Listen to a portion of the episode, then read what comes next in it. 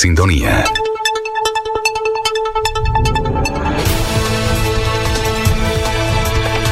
Aquí comienza el noticiero que le informa en un estilo diferente. Últimas noticias. Últimas noticias.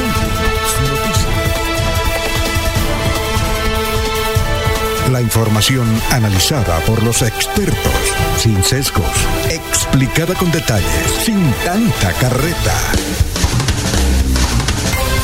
Últimas noticias por Radio Melodía y melodíaradio.co. También por Facebook y YouTube Radio Melodía. Director Alfonso Pineda Chaparro.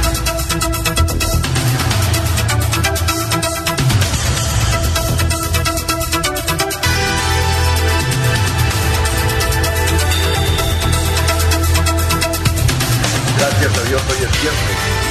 Gracias a Dios ustedes. Hoy es viernes 3 de julio. De julio. 3 de julio del 2020. Les saludamos eh, muy cordialmente. Nos abre el micrófono Arnulfo Otero Carreño para presentarles las noticias más importantes hoy viernes del amor. A pesar de ser pandemia, hay que eh, tirarle al amor, ¿no?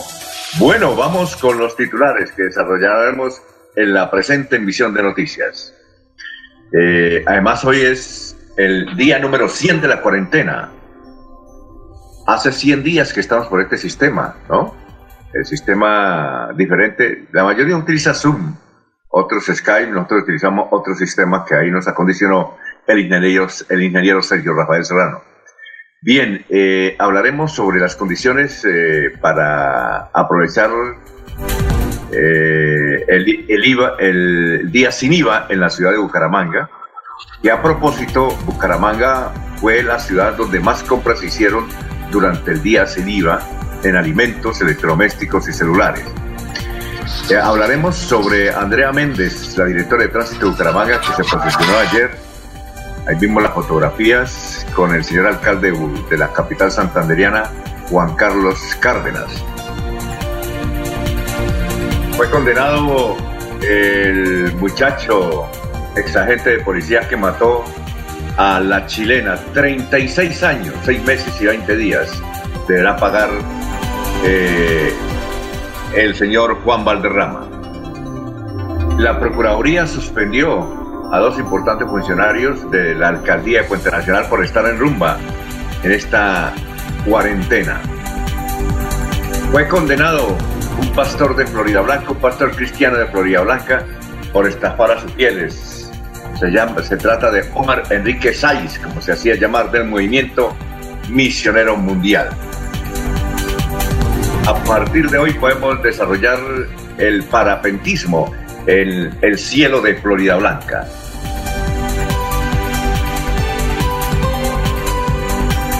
La ex señorita Colombia que perdió una pierna, Daniela Álvarez, le envió un mensaje de apoyo a la futbolista aquí en el departamento de Santander que perdió una pierna.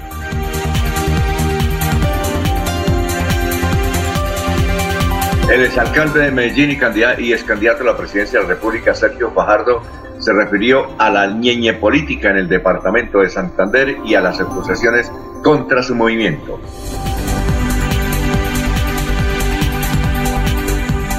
Ya son las 5, 7 minutos, estamos en Radio Melodía y continuamos saludando a nuestros compañeros aquí en esta emisión. Laurencio Gamba está en Últimas Noticias de Radio Melodía 1080 AM.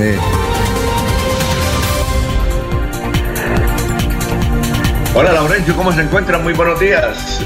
Como, como dicen los humoristas santanderianos, ¿dónde se topa?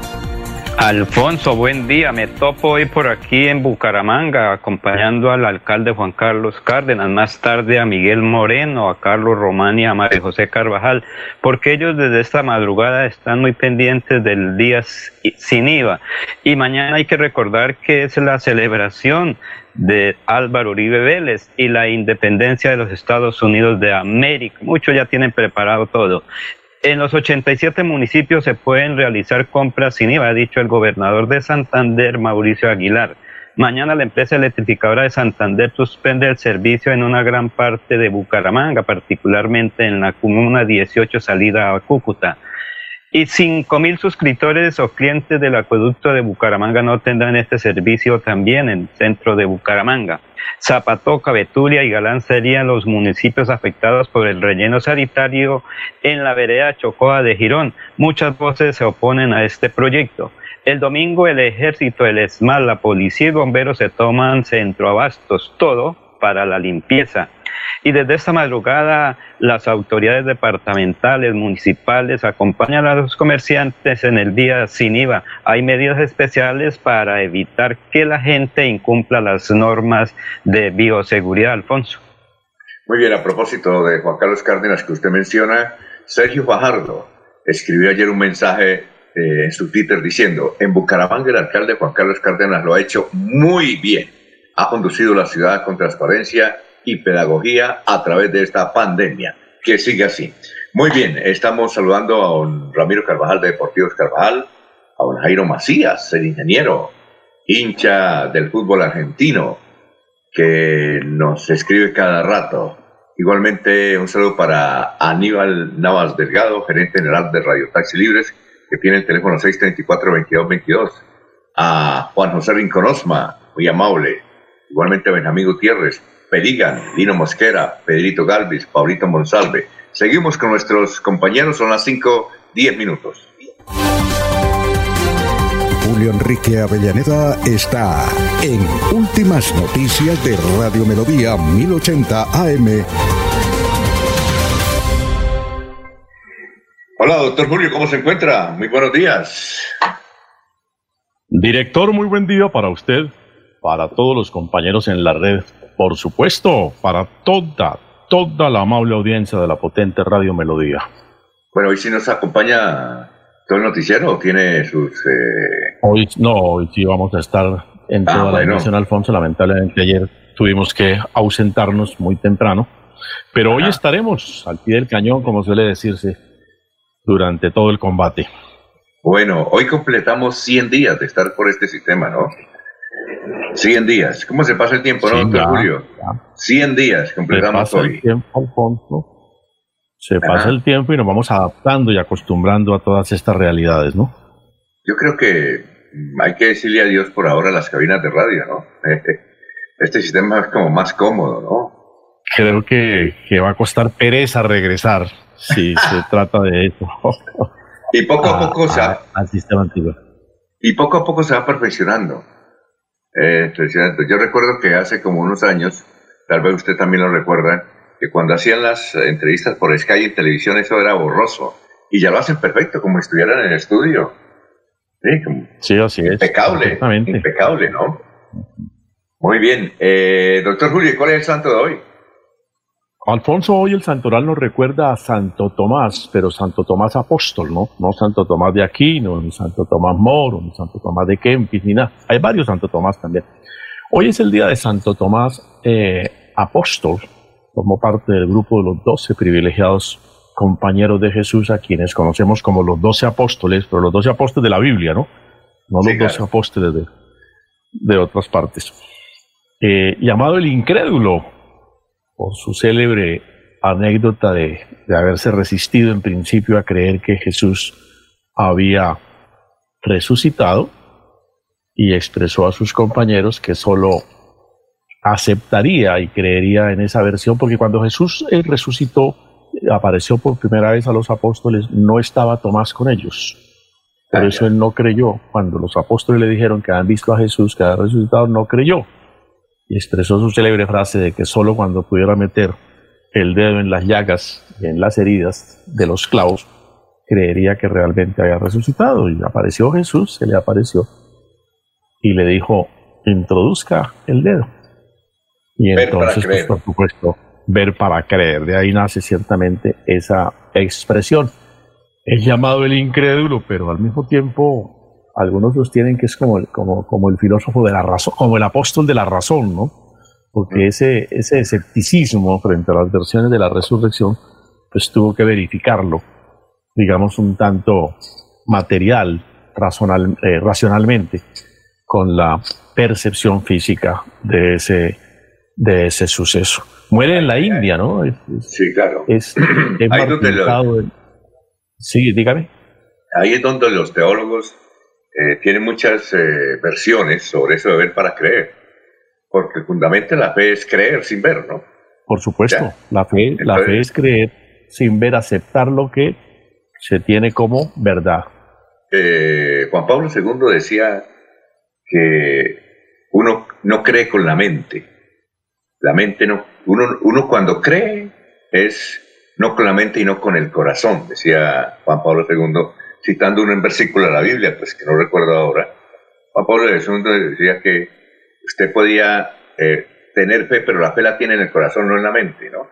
Entonces hay muchas, eh, muchos análisis a teólogos, ¿no? Decía el Papa, pero algunos, por sobre todo sus colegas de motivación, dicen que se cree es con el optimismo, con la ilusión, con la esperanza, ¿no? Uno se aferra a que va a superar una, dificultad, un obstáculo, eh, hace un acto de fe siempre con la esperanza y la ilusión de que va a superar esa adversidad cuando no tiene recursos a la mano que le permitan sortear una determinada eh, circunstancia crítica. Por eso está la famosa frase de Einstein. Cuando Einstein estaba en Nueva Jersey, en Estados Unidos, pues, él confesó, quiero que habló con unos amigos, y alguien le preguntó, no sé si fue un periodista, no sé si cuando eso había ruedas de prensa, pero ayer sí le eh, eh, alguien le preguntó a Einstein, ¿usted cree en Dios? Y entonces dijo, yo creo en, en el Dios de Spinoza. Sí, él, dijo que realmente, porque muchos dicen que, que Einstein dijo que creía en Dios. Me puse a buscar quién era el Dios de Spinoza. El Dios de eh, Spinoza fue un filósofo muy importante que decía que el Dios existía con la plena felicidad. Dice que es el Dios de la plena felicidad. Sí, sí. ¿Sí, habían escuchado esa versión, doctor Julio Sí, sí, claro, sí, sí. esa frase de Einstein, del Dios, de Spinoza. El Dios de Espinosa. Muy bien, ¿y cuál es la frase de hoy, doctor Julio Enrique? Para hoy, Viernes del Amor, don Alfonso, primer viernes del mes de julio.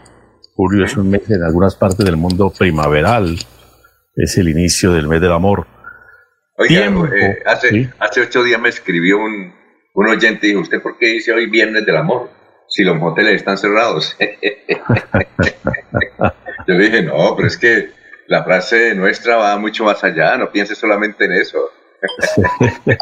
sí, no, no, no solamente en, ese acto al que se refiere oyente, porque el amor, y justamente un viernes como hoy, Alfonso decía, para recordar los primeros amores, ¿no? Los primeros amores que todos hemos tenido, tal vez los amores que más recuerdo nos dejan.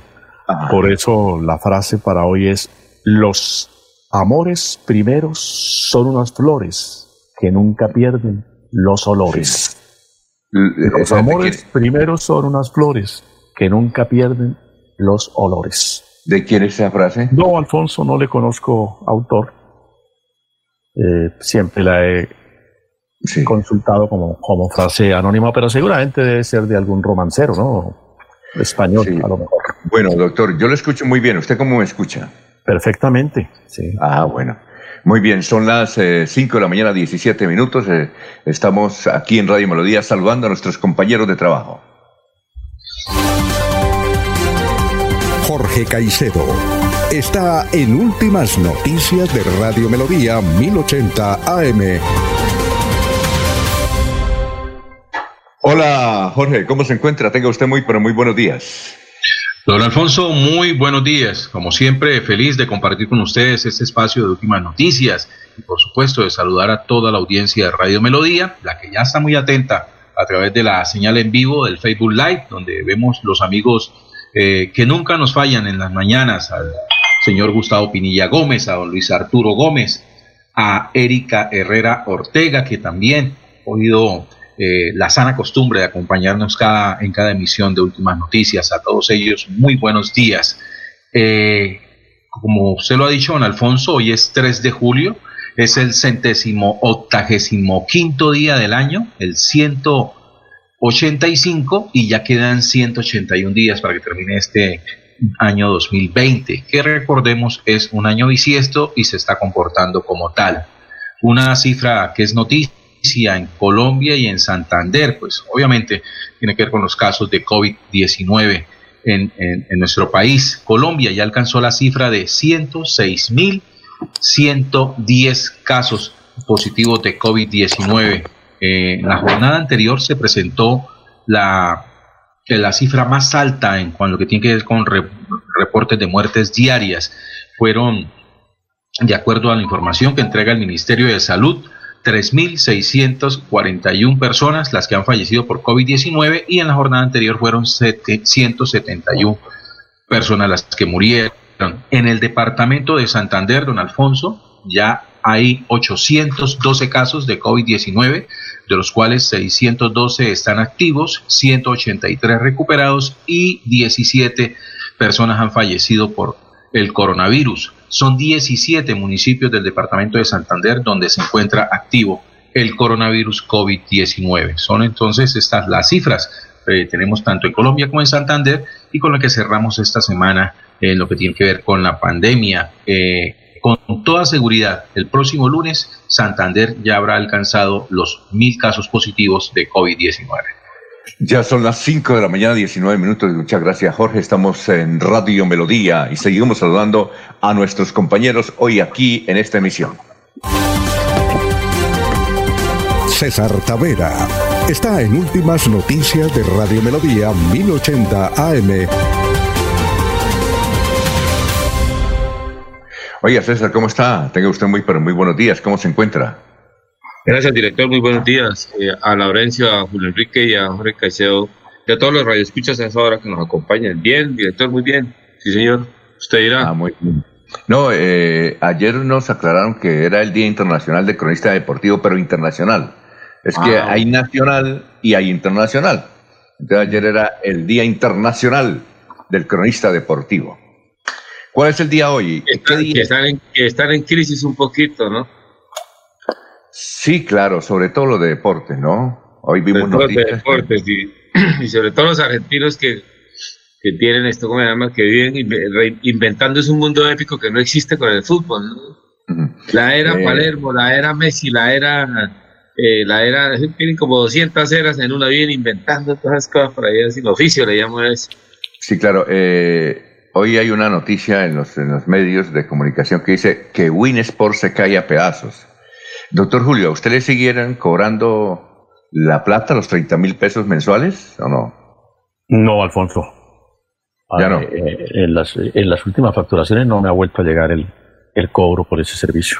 Ah, muy bien. Entonces, pero, pero ese, es un tema para que, para que lo conversemos con piso, porque bueno, eh, eh, pero hicieron todo porque Win se cayera los que inventaron Win. O sea, hicieron todas unas posiciones de poder y unas posiciones de imposición y de, y de tratar al fútbol como si ni siquiera como un objeto, sino y no tener en cuenta que el fútbol es una creación social. ¿no? Y este lo volvió un, un artículo casi de lujo, lo volvió casi un artículo de lujo. Sí, aquí hay una... Un artículo de lujo y suntuario.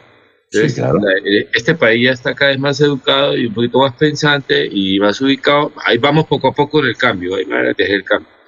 y entonces, a cobrarle a la sociedad el, el, placer del fútbol y con el cuento de que ellos ponen todo y que hay que pagarlo y que tal y que no sé qué, no, el fútbol es un producto, es, un, un, bien público, es un bien social, aquí lo dijimos, es la riqueza de la sociedad.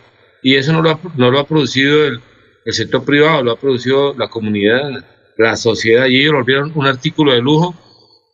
Y cada vez más la sociedad piensa un poquito más y mejor. Y entonces eso nos toca a todos si no somos equilibrados.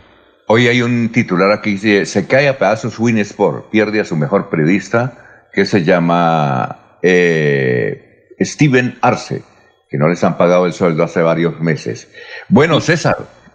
Y algunos, y hay entre comillas algunos faros, y con D minúscula, algunos dioses de la opinión, que son impositivos y regañones, y son estos sectarios, y además de eso se pasaban a hablar de política y se tomaron el ancho, y bueno, y a decirle a la sociedad cómo hay que vivir, o sea, todo eso, ellos son, ellos fueron los, son los, digamos, los gestores negativos de que si Win se, cae, son ellos mismos, eso, digamos, el juicio es para los periodistas con D minúscula, dioses, seguro, seguro que es eso, y, y, terminaron creando una contracorriente contra la, contra la opinión, ahí hay, unas, ahí hay unos que son una cosa absurda, seguro, incluso alcanzan a producir rechazo personal, Y por ahí la gente en las tribunas le sacaba cartelitos y se molestaron y se creó ahí una comunicación negativa y, molestia, seguro, seguro que ellos son, el juicio es para ellos, seguro. Espero que esta vez el Dios con minúscula que tienen ahí salga y dé una explicación y, diga, también le toca que reinventarse, también le toca que reinventar,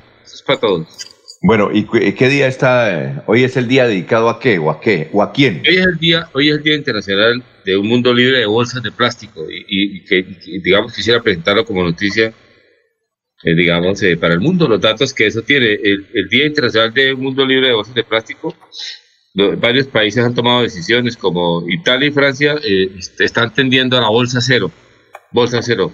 Gran Bretaña y Suecia lo cobran con impuestos, se lo hacen pagar a las al, usuario y a las empresas con altos impuestos. Y en, y en, y en Finlandia y Alemania, eh, digamos, hay acuerdo voluntario entre clientes y, y empresas y o supermercados para, pues, para el tema de la bolsa, entre ellos, y lo asumen y pagan los costos. En todo caso, una bolsa dura 500 años en deteriorarse, más o menos, en desaparecer. una plástica, una bolsa plástica, ¿cierto? Sí. Cada, cada, cada persona utilizamos 230 bolsas de plástico por año, que eso equivale a 500 billones de bolsas eh, que hay en el mundo regadas por, por los océanos. Se, se, se, botan 12 toneladas, 12 millones de toneladas al año de bolsas al océano, cae. Y eh, uno de cada seis peces ya se le encuentra microplásticos en el organismo y, en, y, en y digamos, en la proteína cuando se consume y para el año 2020 está programado producir 500 millones de toneladas de, de, bolsas plásticas. Ya hay en la, en la cadena, en la cadena, digamos, de, de proteína, ya hay datos, en la, digamos, en la cadena trófica ya uno consume bolsa plástica. Entonces, el, el tema, de la, el tema de la, de la, de la bolsa plástica es uno de los principales problemas del mundo y hay que, digamos, y hay que autorregularse y volver la bolsa cero en el mundo, porque si no, bueno, la, vamos a, la estamos pagando ya muy caro. También para la salud, hoy es el Día Internacional del Síndrome de Rubinstein eh, Type Ese síndrome dice, la, dice los, mm, los contenidos que hay más o menos 25 mil personas en el mundo con ese síndrome y es un síndrome, digamos, de origen genético, el cromosoma 16 sale defectuoso y no se desarrolla eh, la parte cognitiva y algunos problemas, digamos, de motricidad gravísimos y es tema de retardo mental y hace sufrir a la familia a los, y a los seres humanos que nacen con eso y el mundo hoy ya nos, nos, nos, dice que caigamos en cuenta en el tema. Y quisiera plantear un dato, a propósito a Julio que le gusta la historia, a los oyentes que le gusta la historia y a, Julio Enrique, a Jorge que por ahí se asoma de vez en cuando y a Laurencio. Que, y usted que pregunta por ahí, por, está, está interesado por la historia y por la serie de televisión, pero hay un dato que eh, me llamó poderosamente la atención, que es que el 3 de julio de 1810, eh, eh, la ciudad de Cali hizo grito de independencia, el 3 de julio, o sea, un poquito antes de la independencia del 20 de julio de 1810, el 3 de julio, y se creó el Tratado de las Ciudades Amigas del Valle del Cauca, en las que participaba Cali, Cartago, Toro, Buga y Anserma y Caloto. Entonces ahí se creó una especie de, de liga de ciudades ahí. Y en 1927 en Uruguay votó por primera vez la mujer en, en Sudamérica. En 1927 se aprobó el, el voto para las mujeres. Y quisiera, yo creo que Julio se debe acordar, y usted también, Alfonso, cuando tal vez Jorge no había nacido, Laurencio sí. Hoy se, hoy se celebra y se trae a, colación la operación en Tebe, Julio Enrique. La operación en Tebe, en, Kampala, en Uganda, donde las fuerzas israelíes entraron al aeropuerto y liberaron a ciento. ¿Cómo que, que, Jorge no había nacido? Claro. Eso fue en el año 71, si mal no estamos. Ah, no. En el año 1976. 1976. Sí, Jorge ya había nacido, claro. Y esa operación en TV, esa operación en TV que está en todo el debate durísimo contra antisionista y sionista y el tema de Palestina e Israel, allá, allá, relativamente ha sido hace poco la guerra de los seis días, y entonces los entraron los, los israelitas y en el aeropuerto de, de Entebbe, la operación Entebbe, y liberaron a 105 rehenes israelíes pues, mayormente y mataron cuatro terroristas o, o justiciaron con terroristas y esa, y esa vuelta, porque hubo como hubo como esto complicidad, se dice, del presidente de la época, de Uganda. Sí, pero, pero Jorge en esa época estaba yendo al liceo allá en Puerto Rico, ¿cierto, Jorge? Su padre lo llevaba de la mano al liceo en Puerto Rico, estaba en kinder, ¿qué? O primero, claro, ¿cierto, Jorge? Eh, de pronto estaba en el kinder de la señora Miriam Mármol Muñoz, Miriam de Mármol, que era la, claro. era como la primera docente que tenían los niños en Puerto Wilches. pero, Jorge, la noticia no se acordaba o no lo había oído, se la estamos diciendo. No, en ese, entonces la noticia me llegaba en vía interconversación de, de mi abuela con las vecinas. No, no. Sí, vía, vía telégrafo. en todo caso, esa es una noticia que, al mundo lo sacudió, yo, yo, bueno, yo estaba muchacho y nos parecía está, pues extraordinario el golpe eso, parecía, parecía de película, ¿no? Yo era una cuando, eso, cuando eso había una telenovela, no sé si usted la vieron, obviamente en blanco y negro, creo que era RTI, Manuela. ¿Recuerdan de Manuela? Claro. Que fue protagonizada por Amparo Grisales, imagínense.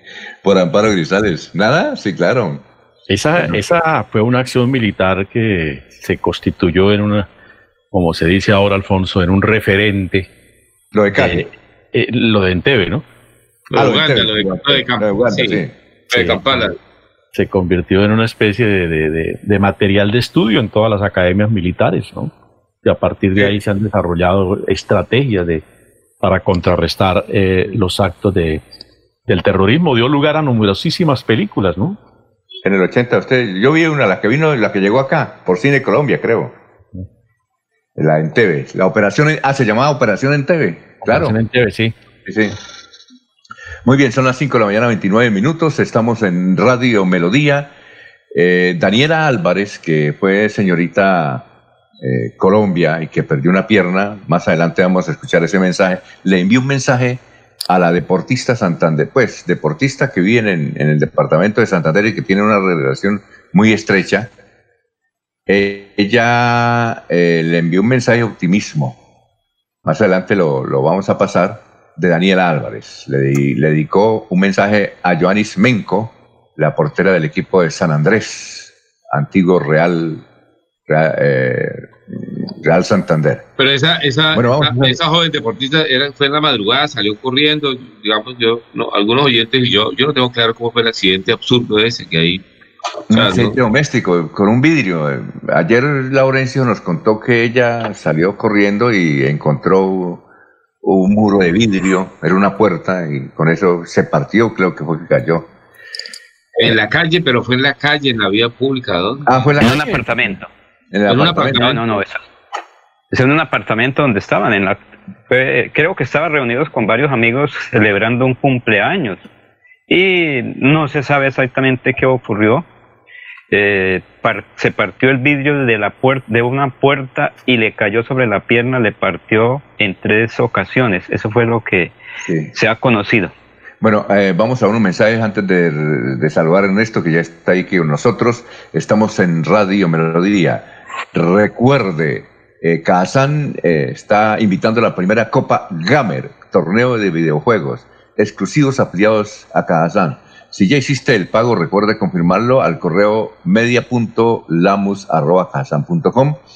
Eh, y los pagos se pueden hacer esto para afiliados y no afiliados.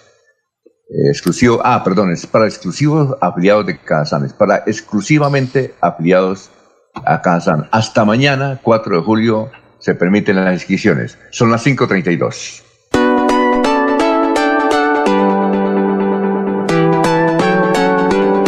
Melodía, Melodía, Radio Sin Fronteras. Escúchenos en cualquier lugar del mundo. Melodíaenlínea.com es nuestra página web.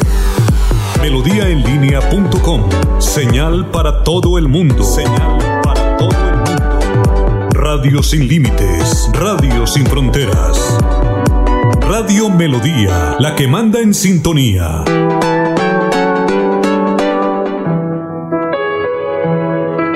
La radio es vida. La radio es optimismo y esperanza. La radio fue primero. La radio fue ayer, es hoy y será mañana. La radio, tu compañía de siempre. Somos la radio, somos la radio. Y hoy como siempre, entramos en tu casa porque somos parte de tu familia en esta lucha por la vida. Con Radio Melodía y últimas noticias, quédate en casa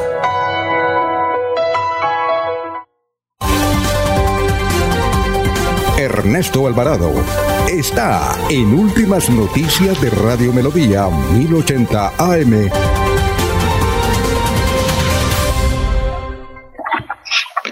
Oye, Ernesto, ¿cómo está? ¿Cómo se encuentra? Tenga usted muy, pero muy buenos días. Alfonso, compañeros siguiente buenos días. Es un placer saludarles.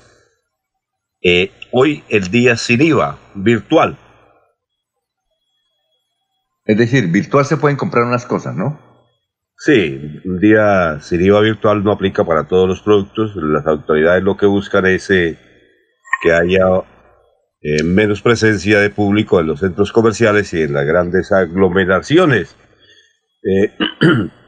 perdón. no he podido saber, la verdad, he estado ahí muy inquieto desde la noche anterior eh, hay una medida para Bucaramanga, otra medida para Florida Blanca, Piedecuesta, Girón. Como, como Más Alfonso. El tema está como medio enredado. no, no. Más adelante tengo el alcalde de Bucaramanga vamos que explica la voz de todos los alcaldes del área metropolitana, pero parece que no ha habido unanimidad en las determinaciones. Se hizo una reunión entre el gobernador y los alcaldes del área metropolitana, pero pareciera que no hay la unanimidad como tal, que cada quien quiere mirar la alternativa para su localidad. Eh, no sé si eso sea viable realmente. Si uno toma una determinación y otro toma otra, pues realmente es muy complicado. En todo caso, por internet, Ernesto, desde las 12 de la noche se pueden hacer compras. No sé si alguien aquí ha intentado comprar algo por internet desde las 12 de la noche el que compre ya tiene el día sin IVA. Pero no entiendo si ya hay centros comerciales desde las 12. En Bogotá sí hay desde las 12 de la noche centros comerciales abiertos. No sé en Bucaramanga. ¿Sí? Porque Alfonso. El, día empieza a las 12 de la noche, entonces el día sin IVA. ¿Qué iba a decir?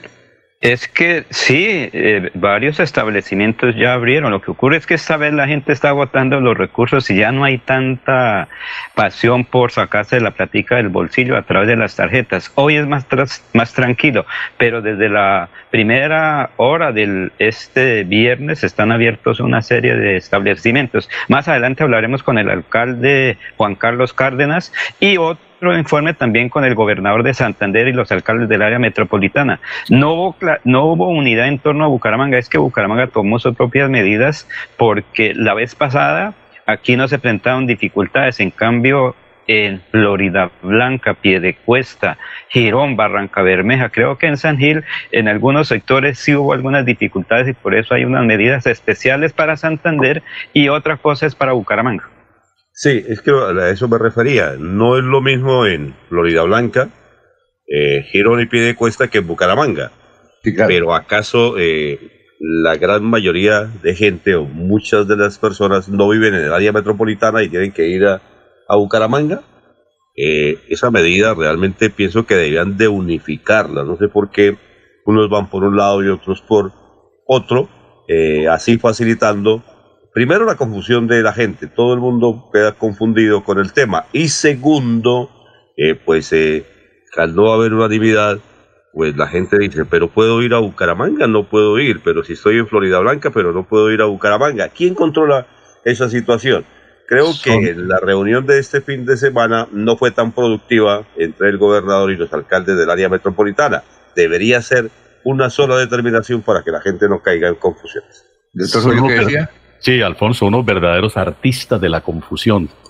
Qué obra la que han hecho las autoridades metropolitanas al pretender diseñar tan rigurosamente el día sin IVA, el comportamiento ciudadano el día sin IVA, que a mi juicio lo que han es creado un verdadero caos. La gente no sabe a ciencia cierta cómo proceder hoy, en unas partes en que es por género, en otras por número de cédula, en otras por horas, en otras sí, en otras no en unas venden por eh, presencialmente, en otras por eh, internet. Hay establecimientos que solo pueden vender presencialmente, hay otros que pueden vender eh, por internet, hay otras que pueden vender de las dos maneras. Es decir, por eso digo, una verdadera obra de arte de la confusión y del caos. verdadera. Alfonso oyentes y compañeros, al igual que mm, todas las amistades que nos llaman para preguntarnos, crearon un verdadero caos. Sí, claro, perfectamente. sin IVA en el área metropolitana. Y Con una dado cuenta las autoridades, no se quieren dar cuenta. Oiga, usted, escúchame, Alfonso, con un agravante que, creo yo se va a producir en el día de hoy. Como en los municipios eh, circunvecinos que forman parte del área metropolitana hay restricción por razón de género, la gente se va a venir para Bucaramanga, en donde no hay restricción de género, sino restricción de pico y cédula. Unos entran en la mañana, otros entran en la tarde, pero la gente se va a desbordar hacia Bucaramanga. Entonces aquí vamos a tener eh, de pronto una gran afluencia que no ha sido calculada. La otra pregunta, Alfonso, es si a mí me corresponde por número de cédula comprar en las 12 primeras horas del día, yo entro al almacén a las 10 de la mañana, a las 12 del día se acaba la hora, pero yo quedo, estoy dentro del almacén, me van a sacar, nos van a sacar, no nos van a vender a los que no hemos pagado a las 12 del día. ¿Será eso factible? ¿La gente soporta esa medida? ¿Hay autoridad capaz suficiente para en, esas circunstancias de comercio sacar a 100, 200, 300 personas del establecimiento comercial? Es decir, se van a producir unas congestiones y unos conflictos. Quiera Dios que estemos equivocados. Estamos locos. Doctor Julio, Sí, doctor Julio, va a tocar sacar una voz que hay por WhatsApp de Peter Albeiro, que dice, va a haber un... Eh, va a haber un... está pronosticado. Y a, eso, a eso de alguna manera le agregamos la confusión a la que también creo Alfonso de muy buena fe ha ayudado a construir FENALCO. Porque FENALCO en su afán, lo entendemos, apenas lógico de que todos los comerciantes puedan vender, entonces hizo como una especie de selección a partir de las normativas eh, de las autoridades, o de las, eh, sobre todo de la presidencia de la República. Eh, las grandes áreas comerciales creo que van a vender por Internet.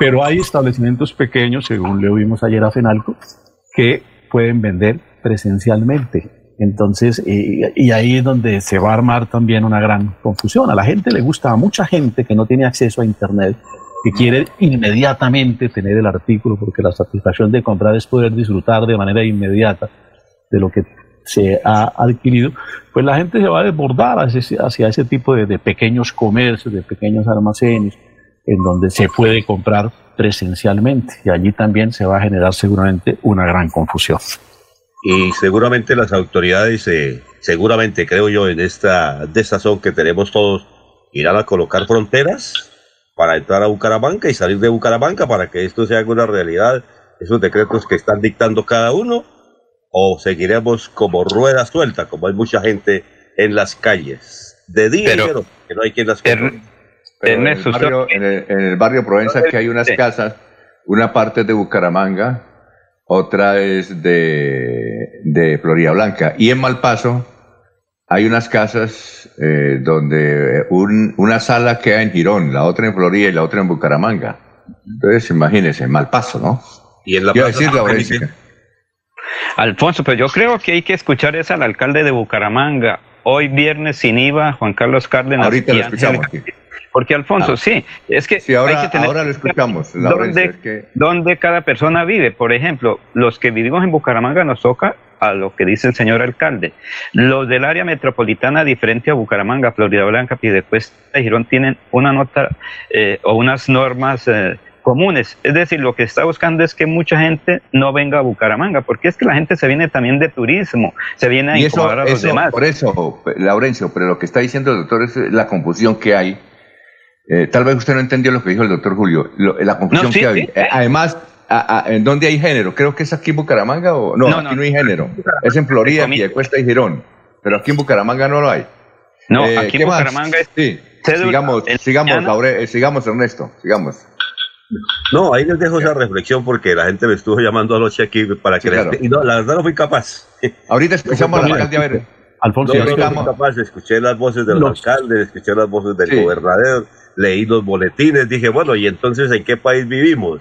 Eh, Bucaramanga es otra, otro país y el área metropolitana es otro territorio. Eh, los que estamos en el área metropolitana no podemos ir a Bucaramanga, los de Bucaramanga no podemos ir, los de Bucaramanga no pueden venir sobre el otro sector. Por eso pedía yo o creía que van a cerrar fronteras o hablarán de fronteras o alguna alternativa para que la gente no quede en el señor Confucio. A ver, eh, doctor Julio. Sí, Alfonso, cuando en Bucaramanga se habla de comercio, se habla ya con un sentido metropolitano. Estamos integrados de tal manera que el comercio del sector de Cañaveral, que geográficamente pertenece a Florida Blanca, es un comercio metropolitano. Ya vamos llegando a pie de cuesta con ese mismo concepto. Sí, y, la y, la, y la referencia es Bucaramanga. Claro, por supuesto. La referencia es, Bucaramanga. Es el municipio metrópoli, sí. pero, pero obviamente el comercio es metropolitano. Claro. Hay actividades comerciales importantes también en Girón. Entonces las autoridades, que son las primeras llamadas a reconocer y a mantener y a fomentar el carácter metropolitano que tiene eh, esta conurbación, esta conformación geográfica de los cuatro municipios, fueron los primeros en desconocerla, la parcelaron, la fragmentaron. Es decir, pasaron por alto, omitieron conocerla, la unidad que como zona metropolitana tiene el área que se expresa también en materia comercial en un instante vamos a, escuchar al alcalde que lo tiene Laurencio. Eh, Laurencio también tiene el gobernador en esa en, ese eh, mismo eh, grupo. No, señor. Primero el alcalde. Sí, señor. Primero, bueno, entonces, pero antes. quiero rematar diciendo. ¿Sí? quiero rematar diciendo de que hoy se suspende el pico y placa para vehículos particulares. Donde el único sitio donde hay pico y placa es en la ciudad de Bucaramanga. Eso por las jornadas del día civil.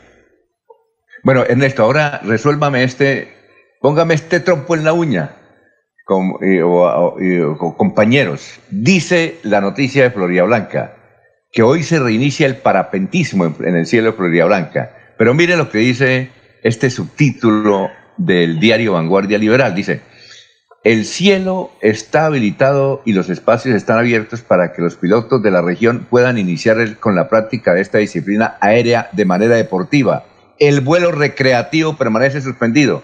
Ahí me pueden explicar cuál es la diferencia entre, entre recreativo y deportivo. ¿Usted lo tiene, Ernesto? Sí, sí, sí, director. A ver, es que, el, vuelo, deportivo es individual y el recreativo lleva pasajero.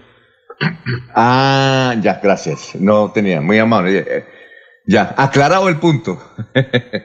Habló el piloto César. César, muy bien. César lo esa, esa misma norma la pueden aplicar para la reapertura de los moteles. ¿Por qué? ¿Cómo? ¿Individual? que, una, que se abra el servicio deportivo y, el recreativo lo dejen para después. Pero deportivo, ¿cómo? No, ya, en los pues moteles lo, que, lo que se debía hacer, los moteles quitar la M y poner la H y que quede hotel. No, no, hoteles individuales que permitan el ingreso de deportistas a moteles de a una persona y cuando ya sea de manera recreativa más adelante, pues permitan el ingreso de las dos. Es decir, llegar en carro particular, no en vans. Exacto. sí, exactamente. Pues ya no puede llegar a pie. Muy bien. Muy bien, son las 5.46, vamos a una pausa, estamos en Radio Melodía, la que manda en sintonía. Tu casa ahora es el lugar ideal y Cofuturo te ofrece la oportunidad de renovar los electrodomésticos y víveres fundamentales para toda la familia. Televisores, neveras, lavadoras y muchísimas alternativas para dotar tu hogar están en la calle 48, número 3333. También encontrarás motocicletas, bicicletas, computadores y celulares. Atención inmediata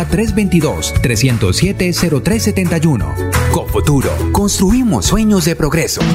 Estar juntos es pensar en todos. Sabemos que hay buenas ideas para ahorrar energía. Abre cortinas y ventanas para iluminar tu hogar.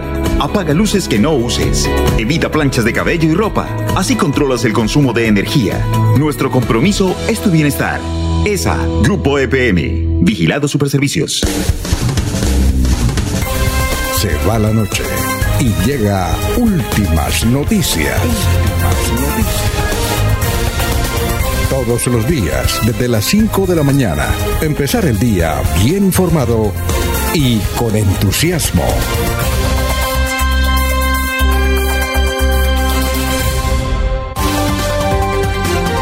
Alfonso Pineda Chaparro está en Últimas Noticias de Radio Melodía 1080 AM. Muy bien, vamos a hacer una ronda de noticias que empecemos con usted a las 5.47, con usted, don Ernesto. Ronda de noticias. Noticias a esta hora, de Florida Blanca o del área metropolitana. Ernesto.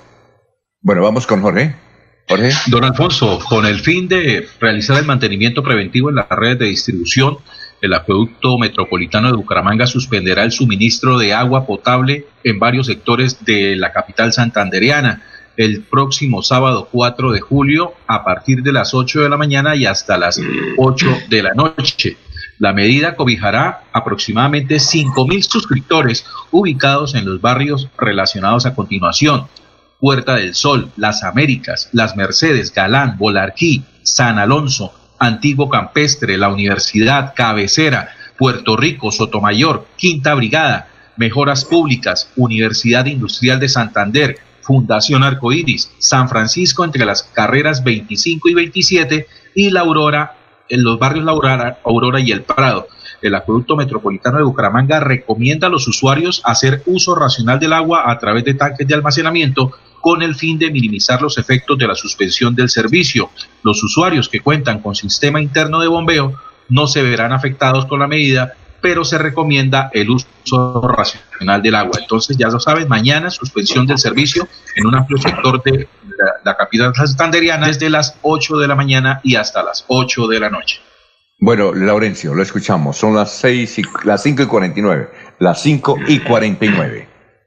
Alfonso, para hoy viernes sin IVA, Juan Carlos Cárdenas y Ángel Galvis. Es que ellos están recorriendo sectores importantes de Bucaramanga. Ángel, Ángel Galvis es que el secretario. Eh, no, es de despacho el alcalde de Bucaramanga para ah, asuntos económicos, pero también está en compañía del comandante de la Policía Metropolitana, de los secretarios de salud, del interior y otros funcionarios.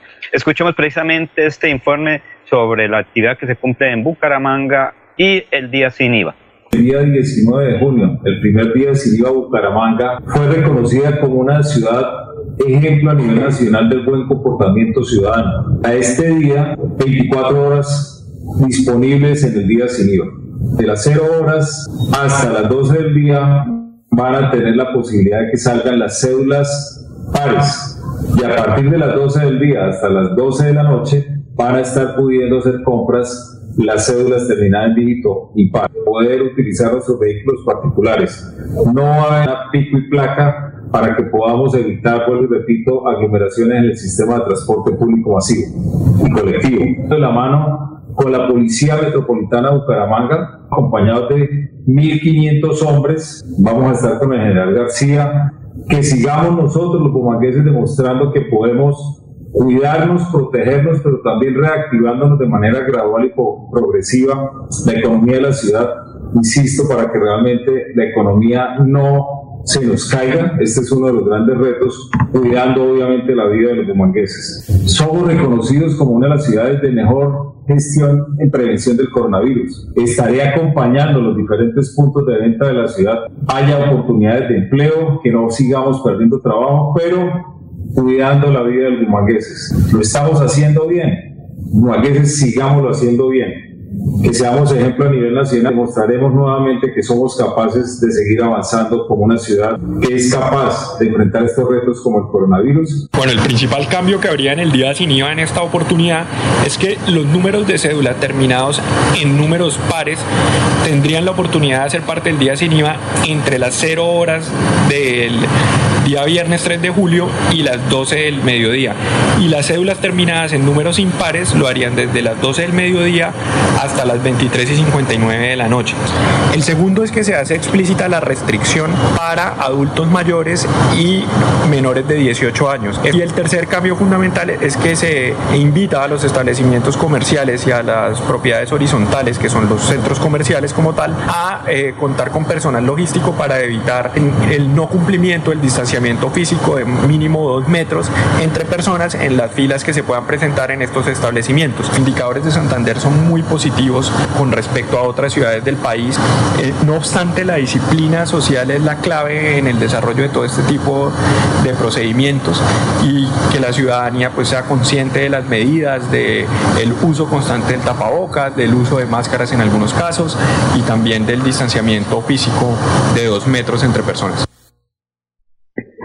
Alfonso era el alcalde de Bucaramanga y Ángel Galvis, asesor de despacho, quienes están pues, recorriendo varios centros comerciales para conocer todas las medidas de seguridad. Y han dicho, quien no cumpla todas estas medidas de seguridad de un establecimiento comercial puede ser cerrado o sancionado hoy, Alfonso. Muy bien, eh, la otra información a las 5.52 es la, dirección, la eh, candidatura de Jonavid Ramírez y otros santanderianos a la dirección administrativa de la Cámara ser director administrativo de la Cámara Muestre la gorra, Laurencio. Usted está haciendo la campaña Jonavut. ¿Ya tiene gorra, vea? Eh, sí, Alfonso, es que la gente, primero el de envidia, ojalá que él llegue a Bogotá y también tenga ese cargo. Lo importante es, mire, si fuera de otro departamento, todas las personas que tuvieran alguna incidencia estarían hablando bien, estarían apoyando ese nombramiento. Mire que en este momento es una santanderiana la que está en, en el cargo administrativo, Jorge Humberto está como secretario general. no había habido tanta bulla en otras épocas para la elección, la designación, pues, eh, eh, la, doctor, doctor Julio, la directora administrativa de la Cámara, la elige eh, con votos la Cámara. Sí, la plenaria de la Cámara la elige. La plenaria de la Cámara. Yo, en las otras épocas no había habido tanta bulla como ahora. Es que aspiró John Abiud y una vez, y porque hay como 20 candidatos. Estos son los nombres. Vamos a ver si conocen a alguien. Ahí hay tres santanderianos. Eh, además de don, Alfonso, son cinco santanderianos los que están dentro de los aspirantes a, ser eh, director administrativo. Ah, bueno, yo voy a leerlos y, porque yo apenas tengo tres. Por ejemplo, Virgilio Farfán Rojas, Alexis Eduardo Sánchez Loreo, Ludivia Castro Guerrero, Didier Burgos Ramírez, Jenny Rosángel eh, Poliacao Rodríguez, Poliaco Rodríguez, Larry Edwin González Blanco, Argemiro Bayona Bayona, bueno, el santanderiano, Jonavid Ramírez Barrientos, Luis Alberto Donoso Rincón, Felipe Eulogio Uscati y Romero, santanderiano? Eh, eh, no sé si es sí, ah, hermano de un, periodista, de un periodista, acuérdese. Hermano, Eulogio, ¿no? Sí. Bueno, eh, Felipe Eulogio, no, hermano, ¿cómo es que llama el periodista de Caracoles? Santanderiano, bueno. Eh, Felipe Eulogio, Oscati Romero, santanderiano. María El Pilar Flores Galvi, santanderiana. Ella fue secretaria de algo en Girón, ¿no? Sí, señor. Fue funcionaria de, de John Ramírez. Laura Viviana Dalos Carrillo. También santanderiana. ¿Y es periodista o no? Eh, no sé, no, no, no, puedo identificar, pero sí eh, hubo un proceso con respecto al nombre de, de, de Laura Viviana Dalos en la cual se decía que eh, la actual administradora de, la directora administrativa de la Cámara de Representantes la habría ubicado allí dentro de los candidatos y que había un vínculo familiar entre ellas. Mm, eh, Adriana Carrillo se llama la actual administradora. La actualmente se llama Carolina Carrillo. Carolina Carrillo, ah bueno, eh, ella hay un proceso por el cual se, se vincula familiarmente a Laura Viviana Dalos Carrillo con la actual administradora. Mm. el otro es, eh, ahí van cuatro santanderianos, falta uno. Cuatro o eh, cinco.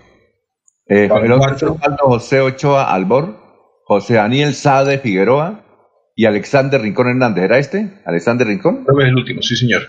¿Santanderiano? Sí. Cinco santanderianos. Y Girón va jugando con dos. Girón va jugando con santanderianos. Alfonso. El pulso lo tiene Jonaviut, ¿no? Que el pulso lo tiene, Alfonso, el pulso fuerte está entre Laura Viviana Dalos Carrillo y Jonaviut Ramírez, que te contaban en un principio con, la, con los votos del partido de la U, los cuales sus congresistas, cuyos representantes de la Cámara no han podido colocarse de acuerdo en lo que tiene que ver a quién apoyar. Parece ser que en esta disputa eh, fue que entró eh, colocar el nombre, se colocó, se pensó colocar el nombre de María El Pilar Flores Galvis a fin de buscar una tercería, pero el que viene ganando muchos adeptos en lo que tiene que ver con, favoritismo entre los congresistas es el señor Uzcategui, Felipe Eulogio Uzcategui Romero, quien por parte del partido de la U sería quien se llevaría la mayor parte de, apoyos. ¿Y será que si eh, uno de los cualquiera que resulte elegido director administrativo de la Cámara tiene que invitar a almorzar a quienes votaron por él, porque yo recuerdo que aquí en Santander, cada vez sí, cada vez que elegían un personero, un contralor, eh, tenía que invitar Doctor Julio, ¿usted le tocó invitar al almuerzo? Cuando le dijeron a usted contralor de Santander, ¿usted le tocó invitar a todos los que votaron por usted al, almuerzo y al gobernador, obviamente, de esa época? ¿Sí o no, doctor? Eh, eh, en el proceso de promoción de mi nombre yo no invité a ningún eh, diputado, como tampoco a ningún magistrado, ni más faltaba, cuando se hizo por el Tribunal Contencioso Administrativo la postulación de mi nombre a la terna. Simplemente dialogué en la Asamblea con todos los los diputados, por supuesto, el día de la posesión, hicimos un muy pequeño acto eh, social y naturalmente estuvieron invitados todos los honorables. Ah, pero entonces sí los invitó a almorzar después de la elección, ¿no? Digo, Alfonso, hicimos un brindis, que lo hicimos ah, allá en el Salón Augusto Espinosa Valderrama.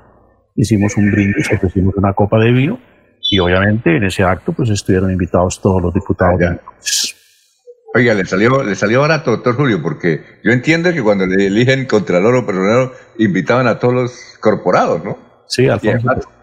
Yo he tenido la suerte, yo no sé si la suerte o la desgracia de vivir siempre en pandemia económica y no, no, era posible hacer un acto como los que se estilan y acostumbran. Pero vea, Alfonso, a propósito de la elección de, de este importante, entre comillas, cargo en la Cámara de Representantes, que más que importante desde el punto de vista de la función pública como tal, es importante para los intereses personales de muchos de los integrantes de la Cámara de Representantes, de ahí la razón de las disputas que se provocan, de los conflictos de intereses, de las apetencias y de la voracidad por llegar a ese cargo, que maneja más de 300 mil millones de pesos al año, que además tiene sueldo de congresista, ¿no? 30 millones de pesos mensuales, y eso permite, como lo han demostrado los antecesores en la función, extender, digamos, eh, su, capacidad de influencia y de poder político para abarcar eh, eh, en otras instancias para influir en otras instancias. De ahí porque vemos que quienes salen de esos cargos se postulan a cargos de mayor trascendencia. Y ahí es donde quiero hacer una muy breve referencia, Alfonso. Este partido de la U sí es realmente una U bien partida, porque no son capaces de ponerse de acuerdo para elegir un candidato a, a, ocupar un cargo que puede tener importancia allá al interior de la Cámara, pero que nacionalmente no tiene ninguna trascendencia, ningún significado. Y por supuesto, ella en que no se hayan puesto de acuerdo para elegir los candidatos a la Defensoría del Pueblo, que sí es un cargo de nivel nacional y que es un cargo trascendente para la sociedad colombiana, el cargo de defensor del pueblo. Y no solamente no se han puesto de acuerdo, Alfonso, sino que se han asomado unos nombres que sin irrespetarlos, sin desconocerles los méritos que tienen, en realidad, de verdad, en mi sentir, no encarnan, no traducen la importancia, el significado y el sentido que tiene una institución como la Defensoría del Pueblo, a la que constitucionalmente serían impuestos misiones, eh, digamos, eh, sagradas para la sociedad, la promoción, el ejercicio y la divulgación de los derechos humanos, Alfonso. Mm. La tarea de educar a los colombianos en la cultura de la autonomía, de la igualdad, de la pluralidad política y del respeto por el derecho a los demás. ¿sí? La función de velar siempre, como decíamos hace un instante, por la defensa de los derechos humanos y de los derechos sociales. Esa es una función que no se le puede confiar improvisadamente a, a, cualquier persona. Y los cuatro nombres que se han asomado, la verdad, dan grima, dan cierta tristeza, aplicados los nombres a las funciones que tiene la Defensoría del Pueblo que ha conocido en el pasado defensores muy comprometidos, verdaderas autoridades, verdaderos voceros de los derechos humanos. Aquí lo que están llegando son, lo digo con el mayor respeto, políticos de poca monta, políticos de poca monta, los cuatro nombres que se han esgrimido para eh, escoger de ahí a quien ha de ser el defensor del pueblo. Ojalá el partido de la U, a quien por los acuerdos políticos le corresponde esta posición, reflexione, imposible que no encuentre, yo oigo en un momento dado un colombiano, pero imposible que no encuentre dentro de sus militantes un nombre que realmente le dé, que, de, que genere credibilidad en una institución como la Defensoría del Pueblo. Yo no creo que el señor presidente de la República, que habla todos los días de que las instituciones deben tener, eh, deben ser de ganar confianza en la ciudadanía, vaya finalmente a elaborar una terna tan pobre, tan pobre en nombres como los que hasta ahora se han asomado. Mire, yo, yo creo, y antes de irnos a, unos, sí, eh, antes de irnos a unos mensajes, César, eh, yo creo que la elegida va a ser la que fue ministra del Interior, que es la consentida del doctor Uribe. ¿Cómo es que llama? Bueno, Jorge, ¿usted cómo es que llama la que fue anterior? Patricia, Patricia. Eh, Patricia. ¿Cómo? Nancy Patricia Gutiérrez. Nancy Patricia Gutiérrez. Yo creo que la elegida. Eh, ¿Como defensora? Sí, sí. para mí, para mí es ella porque, porque el doctor Uribe siempre la, ha defendido y, y, cuenta que es una señora muy capaz y muy diligente. Yo creo que va a ser ella. Alfonso, ¿qué tal una sorpresa? A ver, eh, sí, César. César, y nos vamos a unos mensajes. El, cargo, el cargo administrativo de la Cámara no sale de la U entre Jonaviu y Juan Eulogio. Ah, bueno.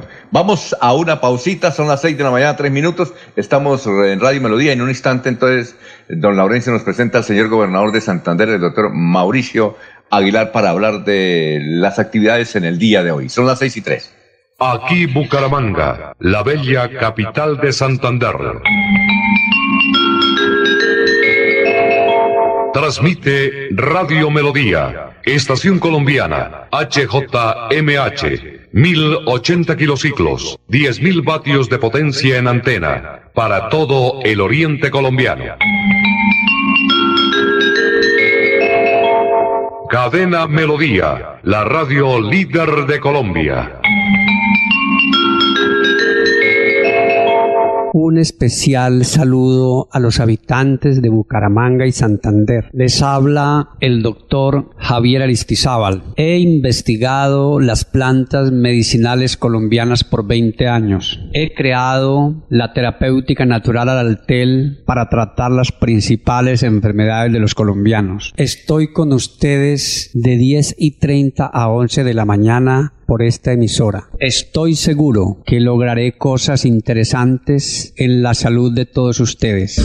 Cuando pienses en amor, pasión, piensa en mí, Damiana. Pide ahora mismo tu tableta de Damiana para que disfrutes al máximo de una relación sexual con toda la energía, vitalidad y que te permita durar el tiempo que tú quieras. Damiana, pídela a domicilio en Bioalterna 643 6636 o al celular 321 441 6668. Bioalterna, calle 55 31 17, Barrio Antiguo Campestre, Bucaramanga.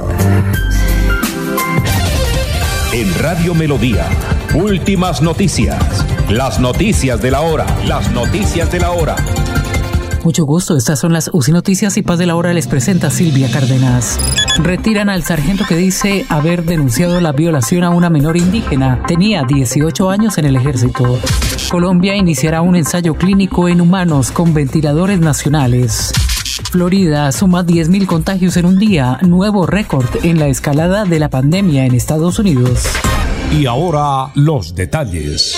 El ejército anunció en las últimas horas el relevo del comandante del batallón San Mateo de Pereira Rizaralda, el teniente coronel Wilson Caicedo, superior de los soldados que admitieron haber violado a una menor en Verá. Sin embargo, la decisión también cobijó al sargento viceprimero Juan Carlos Díaz Díaz, quien comandaba el grupo al que pertenecían los soldados implicados.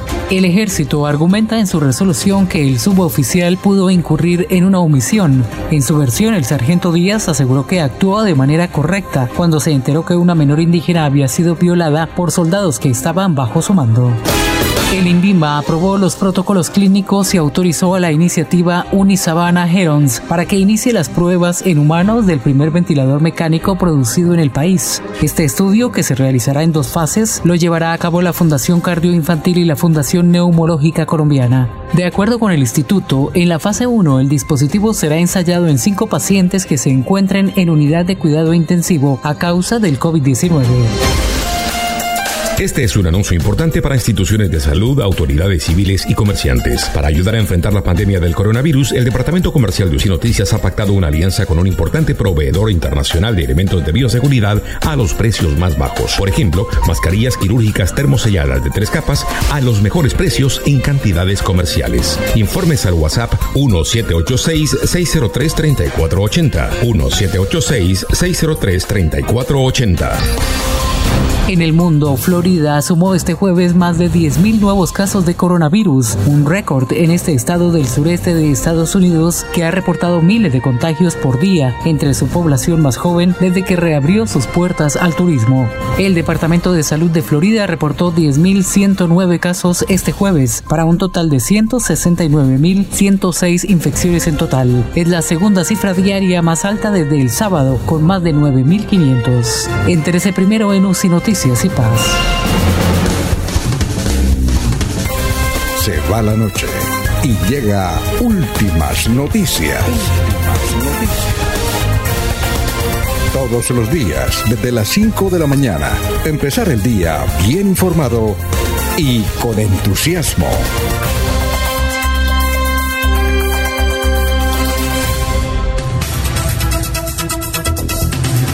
Bueno, son las 6 de la mañana, 8 minutos, estamos en Radio Melodía. Oye esto, eh, Jorge, cuando uno envía un mensaje por WhatsApp y uno lo borra porque se equivocó, ¿eso se borra también al que recibe el, mensaje o no? Sí, se cumple un tiempo, si está dentro del tiempo. Ah, es un tiempo. Sí, no, sí, no recuerdo en ese momento que cuánto tiempo puede durar publicado y usted puede borrarlo tanto para el receptor como para el emisor, pero si se pasa ese tiempo solamente puede borrar usted, eh, el, de, el otro sí queda publicado. Y, para saber que y para saber que uno eh, para para uno saber que el de la persona quien le envió el mensaje lo leyó tiene que haber los dos las dos eh, chulitos azules verdad si tiene habilitado esa revisión esa aplicación sí puede revisarla si la persona si el receptor no tiene habilitada los chulitos azules, eh, solamente se le informa que llegó el mensaje, más no le dicen en qué momento lo leyó. Es bueno no tener habilitado para que la gente, sobre todo si hay alguien cansón, uno lo lee y no sabe si lo leyó uno o no lo leyó, ¿no es cierto? Sí, hay manera de, de, revisar eso, pero, pero si usted, eh, pues ese es al gusto de, quien esté utilizando la aplicación si quiere que vean que leyó o que no leyó. Muchas personas lo tienen deshabilitado. Muy bueno, eh, eso es muy bueno. Sobre todo yo creo que el alcalde, el, gobernador, los alcaldes y el gobernador lo tienen deshabilitado, ¿no? Para cuando uno se encuentre con ellos, oye, le escribí, no, no, no me di cuenta, sí, ¿a qué horas? bueno, eh, un saludo a Laurencio, dice, lo saludo aquí tomándome un tinto en una mecedora desde mi finca, José María Vesga Vesga con esa barba, dice que la quiere vender, que si alguien le compra la barba, que con mucho gusto. A José María Vélez, está barbado, ¿no? Impresionantemente barbado. Bueno, Laurencio, escuchemos al doctor Mauricio Aguilar. Alfonso, es que los 87 eh, municipios tienen hoy día sin IVA, el gobernador, pero también van a hablar los alcaldes Miguel Moreno, Carlos Román y Mario José Carvajal de Piedecuesta. Ellos se reunieron ayer. Aquí está este informe de los 86 municipios sin IVA y el gobernador de Santander. Días sin IVA solo podrán ingresar las mujeres para poder aprovechar este descuento. No podrán ingresar los adultos mayores de 60 años. El ingreso de menores de 15 años se debe mantener el aforo del 30% también en estos centros comerciales que tendrán sanción a quien no haga cumplir o el cierre definitivo en el día a quien no cumpla con todos los elementos de protección, se mantendrá el pico y placa que el pico y cédula para los demás eh, establecimientos comerciales, que se mantendrán las medidas del toque de queda desde las 8 de la noche hasta las 5 de la mañana de lunes a viernes y los sábados desde las 6 de la tarde hasta el lunes a las 5 de la mañana. Se levanta la medida de ley seca, queda prohibido el consumo de estas bebidas alcohólicas en lugares públicos, entregando en, cada uno de estos municipios alrededor de 5 mil tapabocas. Bueno, lo hemos dicho enfáticamente, en Florida Blanca no vamos a cambiar vidas por IVA. Desde nuestra ciudad ejercemos un control muy importante. Estas medidas que hoy se toman con nuestro señor gobernador Mauricio Aguilar y con los demás alcaldes del área metropolitana pues son fundamentales y son más prácticas para que en los centros comerciales se pueda ejercer una labor de control mucho más sencilla que de pronto estar revisando la cédula de cada persona que va a ingresar. Por eso el que este día sin IVA, el segundo día, se haga solamente para las mujeres y el tercero, que será el 19 de julio, se haga para los hombres, va a permitir un control más efectivo y que salgan solamente, digamos que en estos grupos como se ha mencionado. Hoy lo que debemos evitar es que se siga propagando el COVID-19 en el departamento de Santander y en el área metro con el día sin IVA, que claro, ayuda mucho a la economía, pero no vamos a sacrificar la salud de los santandereanos, la salud de los florideños por eso. Nuevamente tomamos medidas coordinadas con el señor gobernador. Hacemos un llamado también a la responsabilidad del actuar de cada uno de los ciudadanos de nuestros municipios. Tenemos una experiencia negativa el primer día sin IVA, este segundo día sin IVA que se da para mujeres y el tercero se dará para los hombres, generará más control, hacemos el llamado a los ciudadanos a la conciencia de saber que del cuidado, del autocuidado depende realmente la vida de todos y como lo tiene aquí bien claro el gobernador, Santander está en manos de todos los que estamos acá, entonces las medidas siempre serán coordinadas buscando un solo fin y el fin es el cuidado de los ciudadanos. Gobernación de Santander nos da una donación de 5 mil tapabocas a cada municipio y nuevamente recordar a los ciudadanos que de esto depende el control, el autocuidado, la salud y que los contagios no aumenten. Estas medidas que se están tomando en cabeza del señor gobernador y los demás colegas del área metropolitana son medidas que tienden al cuidado de la comunidad pero la mayor herramienta que tenemos nosotros es la cultura ciudadana, el deber de autocuidado que tienen todos los ciudadanos del área metropolitana y del departamento, que el acatamiento de esta medida sin lugar a dudas va a ser fundamental para nosotros evitar que propagando el virus en el área metropolitana y en el departamento. Que todos entendamos que debemos cuidarnos, sobre todo aquellos jóvenes que están entre los 20 y los 30 años, que son el mayor número de contagio en el departamento, entiendan que están llevando el virus a sus padres y a sus abuelos y que en este, eh, en este grupo etario mayor de 60 años se está presentando el mayor número de víctimas fatales en nuestro departamento. Muy bien, ahí estaba el gobernador y los alcaldes. El único que faltó del área metropolitana fue Juan Carlos, Juan Carlos Cárdenas. Pero interesante, eh, curioso que únicamente sean las mujeres las que puedan, eh, curioso pero inteligente para los empresarios, porque el hombre compra menos que la mujer. Imagine, doctor Julio, dejarle uno la tarjeta de débito de crédito a la esposa. ¿Cómo es? Ellas no, ellas no, ellas compran todo lo que se les... Dice ahí le hice compras por 5 millones para que pague durante dos años. Y dice, bueno, sí, señor. Son inteligentes los señores de, de Penalco en esos municipios, porque allá únicamente van las mujeres. Bueno, son las 6 y 15, vamos a hacer... Alfonso, Alfonso. Sí, Ernesto. Este, este día sin IVA es para que compren las mujeres. El próximo día sin IVA que falta y que ha dicho el gobierno se realizará en el territorio colombiano, únicamente va a ser para los hombres. Pero excepto, eh, Bucaramanga, excepto Bucaramanga, porque en ocho días le corresponderá igualmente a los... Eh, eh, aquí en Bucaramanga sigue igual, o sea, en la mañana los hombres... Eh, números... Pero inteligente porque, inteligente porque ya el próximo día sin IVA la gente, la familia no tienen plata. ¿Sí? ya no tienen dinero, entonces van los hombres. Y, bueno, ah, bueno, en eso, eso, sí creo que se puede tener razón. Sí, porque es que no se puede hablar de discriminación, ¿no? Entonces ahí creo que la pensaron, le salió bien. En esta para las mujeres, en el próximo para los hombres. Eh, o sea, en la próxima que nos vayan a prestar la tarjeta de crédito a las mujeres porque nos vamos de 5 millones, como dice Laurencio. No, y, en el caso mío, yo no puedo ir, pero sí puede ir mi señora y imagínese, voy a estar nervioso todo el día hasta cuando ella llegue con los recibos o cuando llegue al mes siguiente los resultados de la tarjeta de crédito, ¿no? Eso es lo grave, son inteligentes, ¿sí? Los señores eh, comerciantes de esos sectores y hay que felicitarlos, porque ya uno, en el próximo día sin IVA ya uno no compra, le da miedo, ¿o no? no Don Ernesto, ¿usted sí le va a dejar las tarjetas a su esposa para que tranquilamente vaya hoy a disfrutar del día sin IVA? Yo no tengo ese problema porque no manejo tarjetas de crédito y en esta pandemia al menos hay platica. No, es que también de débito. No, pero no manejo tarjetas. Eh, las tarjetas las maneja cada quien y para que se haga responsable de sus actos. Yo por ahí no tengo ese inconveniente, afortunadamente. Sí. Alfonso. Hoy es un día sin IVA y sin plata en el bolsillo, la gente ya está acabando el dinero, pero es que una cosa importante, Alfonso, hace ocho días fue la noticia. Sí, Laurencio. La noticia Bueno, pero, pero Laurencio... La autopista de entre Girón y Florida Blanca de carros para ingresar a los centros comerciales. Recuerde que esa fue la noticia hace ocho días. Que imposible que eso se viera. Hoy cambió todo. Laurencio, la pregunta es para los, eh, si Jorge si, si tiene la respuesta. Es Si uno va, si una señora va a ir a un centro comercial y compra un televisor, ¿se lo venden o no se lo venden? Tiene que ser por internet. Sí, depende de las condiciones que tenga el almacén. No, por eso. Que, o sea, entiendo que las grandes superficies están promoviendo el, el, comercio electrónico y van a jugar sobre esa regla. Eh, pero hay una serie de establecimientos que también venden electrodomésticos que no manejan el, el comercio electrónico y obviamente pues tendrán que recurrir a la venta formal. Es decir, sí, debe estar. Sí, ah, bueno.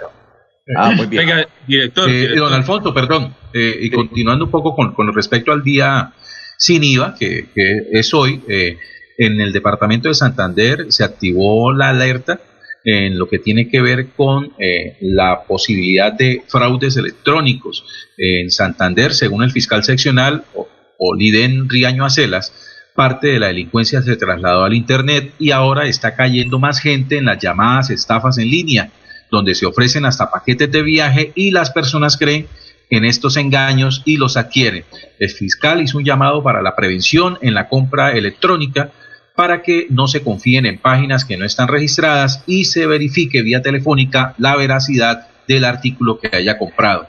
Este es un delito que, eh, tiene más, que ha tenido más incidencia durante los meses de, aislamiento y en el departamento se estima que las estafas informáticas han aumentado en un 300%. Lo que se espera es que en el día sin IVA eh, la gente tenga más cuidado a la hora de comprar en línea.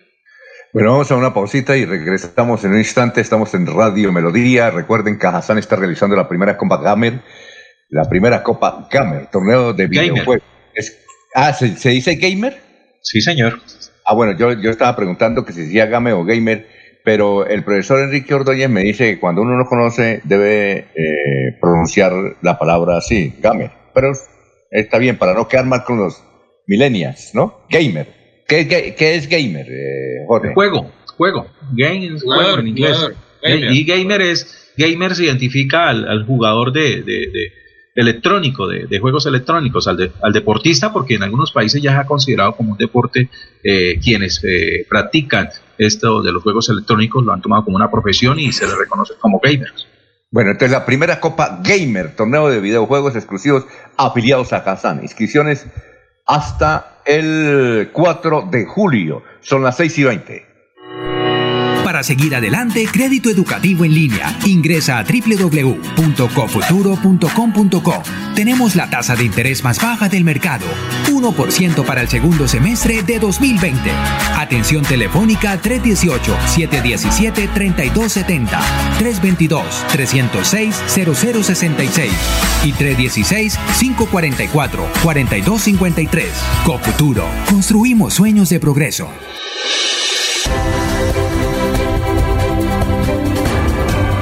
Información y análisis. Es el estilo de Últimas Noticias por Radio Melodía 1080 AM.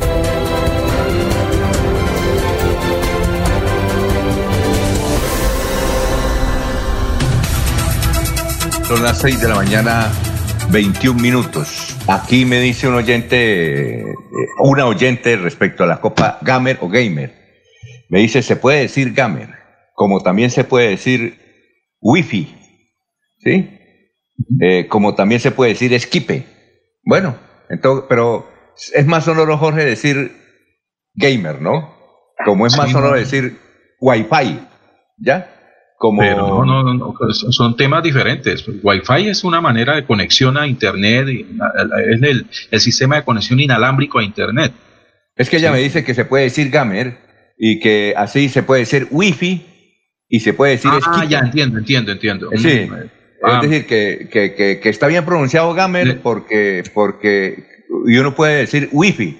Pues, pues yo no pues, sabía. la verdad son, son, son, extranjerismos que, que, se han ido adoptando dentro de, del manejo del castellano a diario porque su origen es, en este caso es, es del, viene del inglés y, y se han vuelto populares, ¿no? Aunque Ahí sí, don Alfonso, la autoridad es el profesor Ordóñez. Profesor, toca decir al profesor Ordóñez, voy a preguntarle, ah, hoy que tenemos, le voy a preguntar al profesor Ordóñez porque es que Yolanda, Yolanda Díaz nos escribe, dice, generalmente se puede decir gamer, pero suena como peo. También se puede decir wifi, me dice ella, wifi, no wi wifi. Dice que en Europa en varias partes se dice, sobre todo en España se dice wifi, ¿ya? Y que se puede decir esquipe. Y no Ahí es sí que hay un poco de contradicción, porque no se puede decir gamer porque escuche como feo. ¿Por qué escucharía feo? ¿Por la palabra gay? La palabra No, no. gay también es un extranjerismo. Y si No, hay- ella dice, ella dice que es más sonoro decir eh, gamer y no Gamer gamer. es- Sí, Es- pero es que pero que se puede practicar como en España se dice gamer, como se dice wifi, se dice skipe. Bueno, hasta ahora sé que yo na- nadie ha escuchado que, que diga wifi. Exacto, wifi, cuando, cuando usted llega y pregunta, ¿hay wifi? Por favor, ¿me puede dar wifi? ¿Usted me puede dar wifi? Y el cable de Skype es la, la, la, la red de comunicación de, de, de, de Microsoft. Skype es el mismo Skype. eh, que- Sí, claro. Que son los nombres originales y que se han ido adoptando y se han, se han aceptado dentro del manejo de la lengua. Pero, pero una cosa, director, pasa es que suena exótico para la lengua que receptora. En, en inglés suena exótico hablar en español, entonces, o hablar en francés. Entonces es exótico para el receptor que ese sonido de las letras, de los fonemas, se oye distinto. Entonces es, es exótico en, en inglés oír hablar en, con, digamos, con acento español. ¿eh? Lo que es exótico es el acento, ¿no? Pero, pero gamer o gamer, entonces para nosotros gamer como los nombres, ¿no? La gente, pues decir Brian no, sino Brian. Mm, Se llaman Brian, se llaman Brian, Brian Pérez Suárez, ¿no? Brian, pero se escribe Brian. Pero Brian no les da, no los Ojo, destaca en la Brian. sociedad, no los destaca en la sociedad. O Mayerlingis, Mayer, Es esos nombres que como, inventan. eh, para, llamar la, como- para llamar la atención, para, para salirse del castellano y irse, para fugarse del castellano, porque como esta es una sociedad excluyente, como los estudiantes con los nombres se desquitan y se inventan nombres. Mayerlunchis, así, ¿Cómo? Mayerlunchis Suárez se llama. Como dice Don Gediondo, que cuando él iba para, para Estados Unidos, eh, él esto, eh, la, él le preguntó a la compañera que iba al lado, ¿usted para dónde va? Dijo, yo voy a Miami. Y entonces ella le preguntó, ¿y usted? Dijo, yo voy a ver Chicago.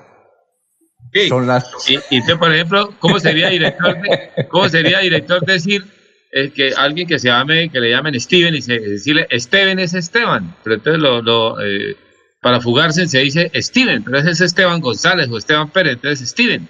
Como, como, O Mi- acuérdense que el Michael Jordan, el Michael, el Michael este, Mike- el Michel, entonces en castellano se escribe, hay nombres en castellano que se llaman Michael, por ejemplo, el jugador de fútbol se llama Michael Balanta, Michael. La señora que se lo puso seguramente lo oía, no sabía escribir y le colocó Michael. Michael él se llama. Michael, no se llama Michel, sino Michael y así. Bueno, Ernesto está ahí. Ernesto. Las- Ernest Alvarado. Ernest Alvarado. Ernest. Leguizamón. Dígame si utilizo el Twitter o el Twitter. ¿Y, por qué, ¿Y por qué me bloquean el Twitter o el Twitter? Por decir que si hay eh, género, eh, eh, género en Bogotá eh, contaminan más. ¿Por qué creen que lo bloquean? Aquí en Colombia no puede explicar.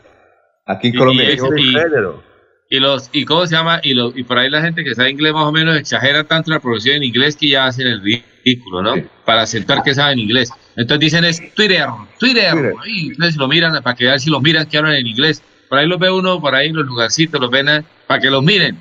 Twitter. Oh, morning, morning, morning. Eso casi, oh, ya le sale de la garganta para morning, morning. oh, así es de ridículo. El tercer mundo se llama eso, se llama el tercer mundo. Bueno, Mr. Ernesto, eh, ¿cómo es que se llama la, la jugadora que perdió la pierna? ¿Ya la perdió? ¿Ya la amputaron? Joanis Benco.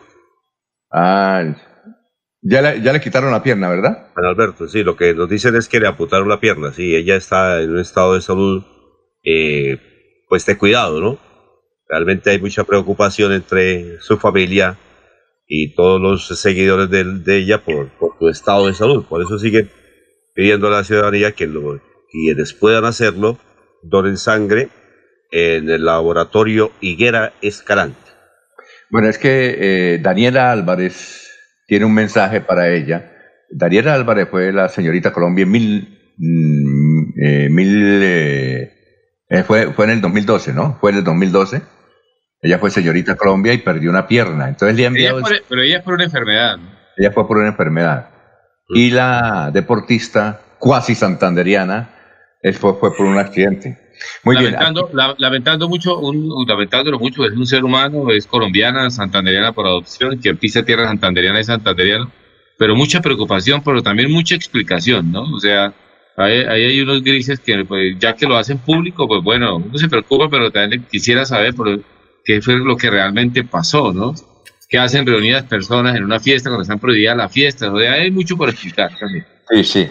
Bien, entonces aquí está Daniela Álvarez, eh, la vamos a ver, que le manda el siguiente mensaje a esa deportista del fútbol que está en el departamento de Santander. Vamos a verla y escucharla.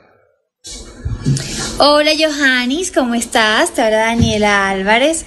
Em, te envío este mensaje porque sé que estamos pasando por la misma circunstancia, que tenemos una amputación. Sé que eres una persona deportista, igual que yo, que siempre también amado mucho el deporte, que me encanta bailar. Pero quiero contarte que lo más importante es que estamos vivas y lo, también lo más importante es saber que eh, una amputación no nos quita eh, la posibilidad de volver a hacer lo que amamos. Vamos a tener una prótesis, eh, una recuperación, una rehabilitación y vamos a poder con esa prótesis hacer todo lo que queramos, que es lo más importante. Aférrate a la vida, aférrate a la posibilidad de, de, estar aquí, en este mundo, porque no nos podemos aferrar a nada, nunca, ni a una pierna, ni a un brazo, ni a una mano. Lo importante es que estamos aquí. Así que para adelante, fuerza, motivación, optimismo eh, y nada de tristeza, nada de tristeza, aceptar la voluntad de Dios porque si crees en Él, todo va a ser más fácil y vamos a salir adelante. Ahí estoy cuando me necesites. Un besito. Bueno, ¿cómo le pareció Néstor? Buen mensaje, ¿no? Motivacional. Interesante, ¿no? Son las 6 de la mañana, 29 minutos. Estamos en Radio Melodía, 6 y 29. Bueno, eh, se ha presentado una situación, no sé si Jorge la conoció, y es que Juan Camilo antes de el tema de Giovanni Benco, eh, no solamente ha recibido mensajes de la reina, ha recibido también mensajes de muchos deportistas, eh, dándole ánimo a ella, que realmente por ahora parece que todavía no despierta, todavía no, ella solamente sigue dormida y no tiene comunicación con sus familiares. Una de las voces que, escuchamos ayer es la de Álvaro Galis, de Calvis, ciclista paralímpico colombiano que ha tenido muchos logros a nivel internacional, también dándole su voz de aliento y apoyo a esta deportista que lo, más que nunca lo necesita. Dicen esto que ya no despierta, está dormida, eh, es decir, la tienen. Sí, es que a raíz de la intervención quirúrgica, pues por ahí eh, lo que nos comentaron todavía ya está en su recuperación y aún no, no, no logra saber eh, realmente su estado, es lo que hemos podido averiguar. Eh, hay gran preocupación por lo que pueda pasar una vez eh, entre en la realidad. Muy bien. Son las seis y treinta, vamos a hacer una pausa y regresamos. Estamos en Radio Melodía, la que manda en sintonía. recuerde, todos los días a las siete y treinta está el doctor Iván Calderón hablando con los empresarios que están en una fugia económica tremenda y no hay que desesperarse, les dice por dónde es, por dónde se deben orientar para mm, enfrentar las deudas y si quieren recuperar el negocio y seguir adelante. Son las 6 y 31, eso lo tendremos a las siete y media. Melodía es la radio que lo tiene todo. Noticias. Deportes. Música Variedades.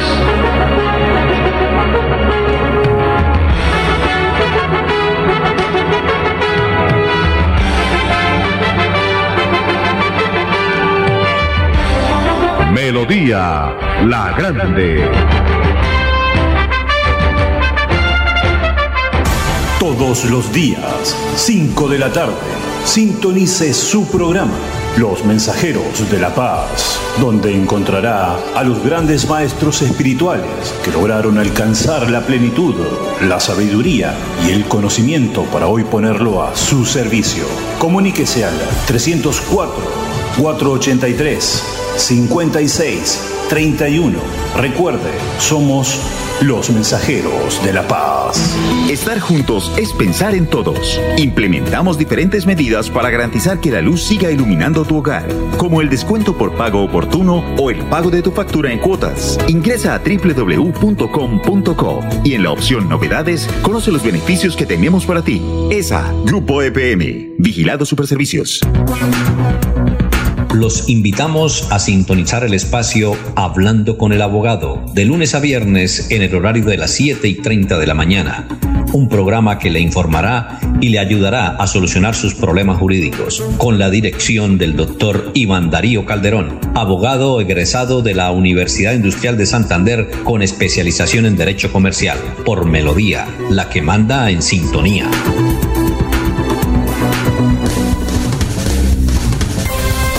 Va la noche y llega últimas noticias. Todos los días, desde las 5 de la mañana, empezar el día bien informado y con entusiasmo.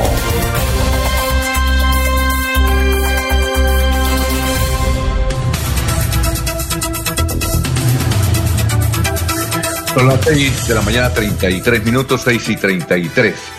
Eh, finalmente se posesionó eh, la nueva directora de tránsito, Andrea Méndez Monsalve, directora de tránsito de la ciudad de Bucaramanga.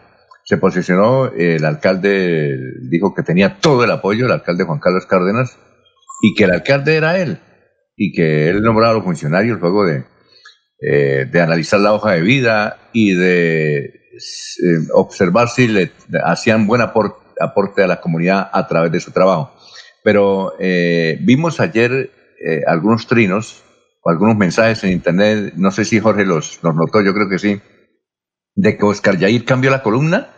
Parece que la, eh, cuando ella se luego de que ella se posicionó y se observaron las fotos ella posicionando, porque entendemos que Oscar Yair pensaba que ella no se iba a posicionar, pero cuando se posicionó creo que cambió la columna. Eso, eso es lo que se mencionaba en las redes. ¿Usted qué logró averiguar al respecto? Lo que conocí al respecto, en Alfonso, es que el, el, primer, eh, el primer link, el primer enlace de, la primera nota que se publicó eh, sobre las uh, 9 de la mañana dejó de funcionar y posteriormente se conoció un nuevo enlace, una nueva dirección de, del artículo. O sea, eso se da a entender de que se generó una nueva, una nueva publicación. Eh, yo tengo los dos enlaces y el, exactamente el primero no funciona, manda hacia una página de anuncio de error y el segundo link, eh, eh, esto como es, sí, sí funciona y abre una nueva, una un nuevo artículo. En lo que tiene que ver con la redacción del mismo, estoy en este momento analizando los dos, no, no, he tenido tiempo así de, revisarlo en detalle.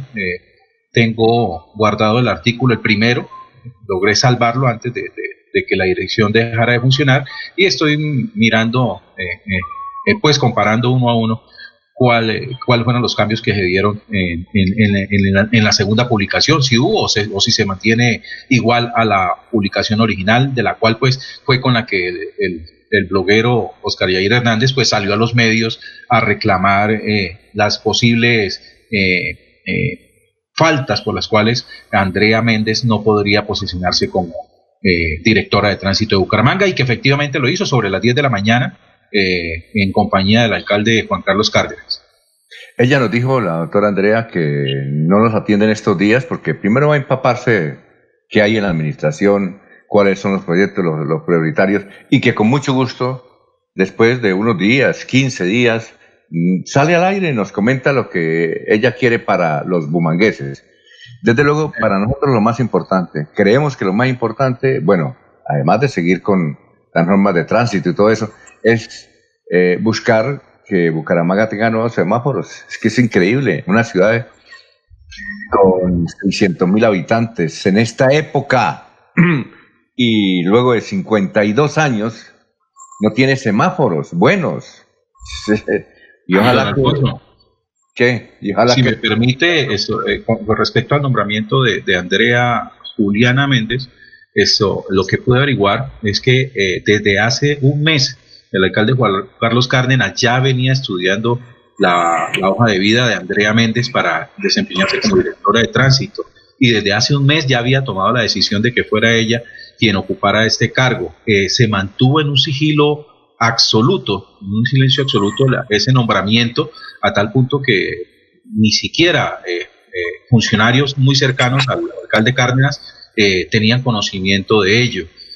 solamente hasta el viernes anterior fue que se dio a conocer que, que venía un nuevo director de tránsito eh, y que eh, ese correspondería a Andrea Méndez. en lo que tiene que ver con ese famoso, eh, esa famosa proyecto de modernización de la semaforización en Bucaramanga, recordemos que esa idea ya viene trabajando desde hace casi dos años en la ciudad, que incluso se, se, habló tanto de ello que, que, dicen que una propuesta de pliegos para ese contrato varias veces la encontraron olvidada en, un salón social de un club en Bucaramanga eh, y que a esta altura lo cierto es que eh, ya ha cobrado dos directores de tránsito la intención de, sacar adelante ese proyecto de modernización de la semaforización. Recordemos que eh, Germán Torres, quien fuera director de tránsito de la administración de Rodolfo Hernández, renunció al cargo de director de tránsito cuando precisamente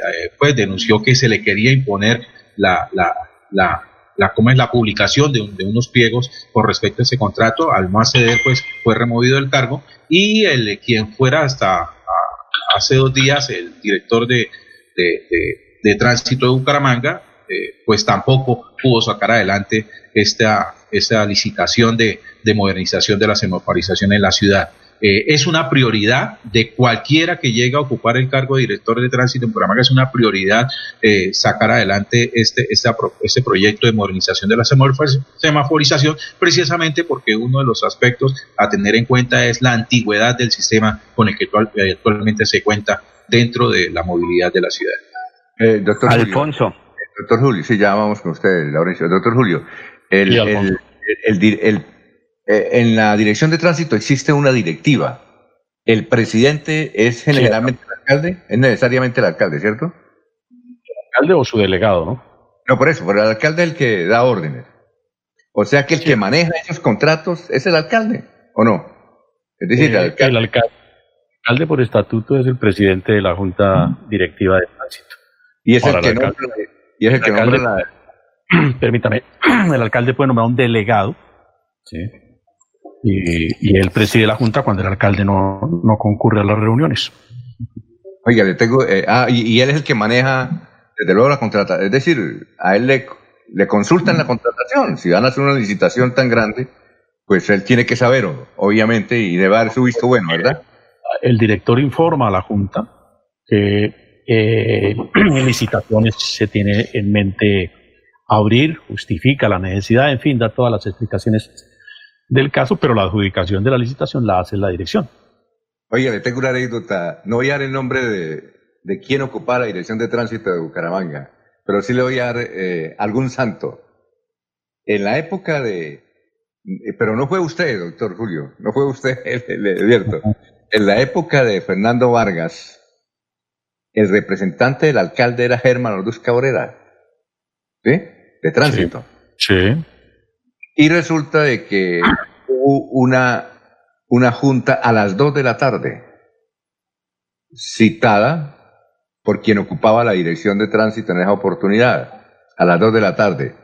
Llegaron todos a las dos de la tarde. Quien ocupaba la dirección no llegó, llegó a las dos y media de la tarde, dos y treinta y cinco.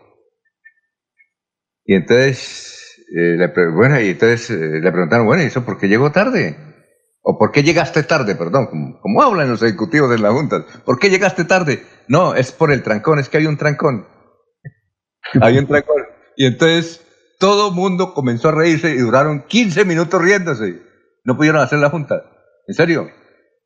No oí el nombre de quien estaba a cargo de, porque usted fue director de una parte nomás, de la administración de Fernando Vargas. Director 18 meses, Alfonso, los últimos del gobierno del doctor Fernando Vargas. No quiero dar el nombre de quien ocupaba la dirección de tránsito en la oportunidad, pero eso me la contó Germán Orduz Cabrera. Duraron 15 minutos riéndose y no pudieron hacer la una. bueno, ¿qué iba a decir, Laurencio? Alfonso, es que ayer tarde en mi salida para ver cómo estaban preparados lo de hoy, me encontré con el concejal Antonio Toño Sanabria, que un saludo para todos que nos escucha todas las mañanas cuando no tiene la sesión virtual. Pero él dijo una cosa muy simpática. Dijo, mire, como miembro de la liga hay que dejar gobernar al señor alcalde de Bucaramanga, al doctor Juan Carlos Cárdenas. Él es el que tiene que tomar las decisiones de la administración municipal. Si él se equivoca, él va a ser la persona que va a ser investigada. Y si actúa bien, pues hay que reconocerle. Y por ahora hay que dejarlo que gobierne, que nombre su equipo de trabajo. La señora reúne las condiciones y por ahora tiene el apoyo de todos, porque apenas va a comenzar y tenía que alguien llegar a la dirección de tránsito de Bucaramanga. Me dijo, todos los días los escucho, un saludo para Alfonso Pineda. Ese es el mensaje de Antonio Toño Sanabria, que ayer estaba en reunión virtual por las calles aquí de este sector de Bucaramanga. Reunión virtual por las calles. Oye, eh, Laurencio, esto quiere decir que no andan bien los concejales de la liga con el presidente de la liga, que es Oscar Yair, ¿no? Porque Oscar Yair se sabe que está hablando ese nombre de la liga y que no quería que se a la doctora Andrea, pero vea, ¿no? No le hicieron pero caso. Que, Alfonso, pero acuerde que él dijo que era una posición personal, no era eh, eh, a nombre de la liga, que lo hacía como Oscar Jair, pues es un poco ahí complicada la situación, pero es que en política, mientras que él no mande, digamos, un documento diciendo la liga se opone a este nombramiento porque no reúne condiciones. Eso es lo que llama político administrativo, que todos conocemos, es cuando alguien se opone. Él hizo unos escritos ahí, tomó una posición personal que no era bueno que ella eh, asumiera el cargo. Sin embargo, el que tiene que responder por todo y el que firma los decretos se llama eh, Juan Carlos Cárdenas Rey, alcalde de Bucaramanga. ¿Lo bueno, agradecen o lo investigan? Vamos, que ya está en Estados Unidos, ahí alzando los manos. Eh, evidentemente, Florentino, Florentino con toda la información que está ocurriendo no solamente en Estados Unidos, sino en el mundo. Florentino, ¿cómo está? Tenga usted muy buenos días. Hola, mucho gusto. Esta es la vuelta al mundo en 120 segundos. Le saluda Florentino Mesa. La pandemia de coronavirus alcanzó un nuevo récord de contagios en Estados Unidos con más de 55 mil nuevos casos en un solo día y sigue avanzando en el resto de América con un fuerte aumento de muertes en países como Perú que superó los 10 mil fallecimientos por COVID-19. El secretario general de las Naciones Unidas, Antonio Guterres, advirtió al Consejo de Seguridad las múltiples implicaciones de la COVID-19 en la paz y la seguridad internacionales en momentos en que la cifra global de contagios es de 10.881.000 y la de muertos 521 vermelho. Estados Unidos debería restablecer las sanciones contra los sectores de inteligencia y defensa rusos, dijo la presidenta de la Cámara de Representantes Nancy Pelosi, tras ser informada por altos funcionarios de inteligencia sobre las recompensas que brindaba el servicio de inteligencia ruso talibán. El gobierno de Nicolás Maduro reconsideró su decisión de expulsar a la embajadora de la Unión Europea en Venezuela, Isabel Brillante Pedrosa, pero pidió gestos del bloque que mantiene sanciones contra el país y decenas de funcionarios.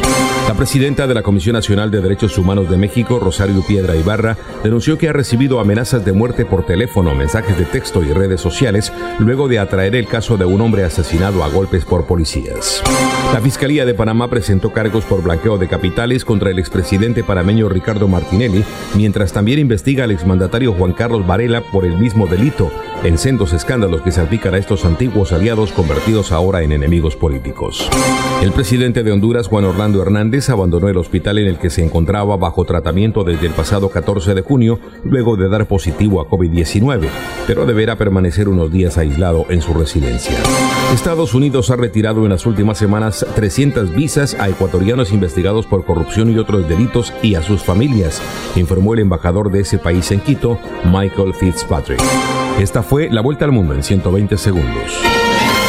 Amigo empresario, su negocio merece el mejor respaldo. Los desafíos mundiales traen soluciones al instante. Por eso Cofuturo le ofrece crédito ágil y práctico para capital de trabajo y todas las necesidades de su empresa. Informes 317-439-9483 y en www.cofuturo.com.co. Cofuturo, construimos sueños de progreso.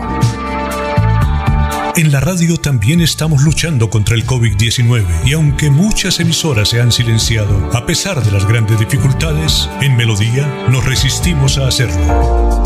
Menos horas al aire son hoy nuestra alternativa para seguirles acompañando como medio de información y entretenimiento.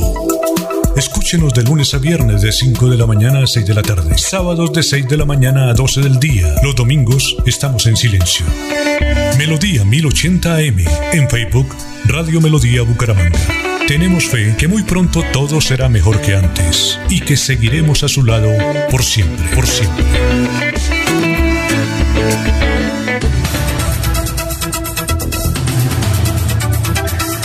Bueno, estamos en Radio Melodía, son las 6 de la mañana, 47 minutos, 6 y 47. Otra de las noticias eh, importantes es la condena que le fue aplicada al señor agente, ex agente de la policía, Juan Valderrama, por haber matado a su esposa, la chilena.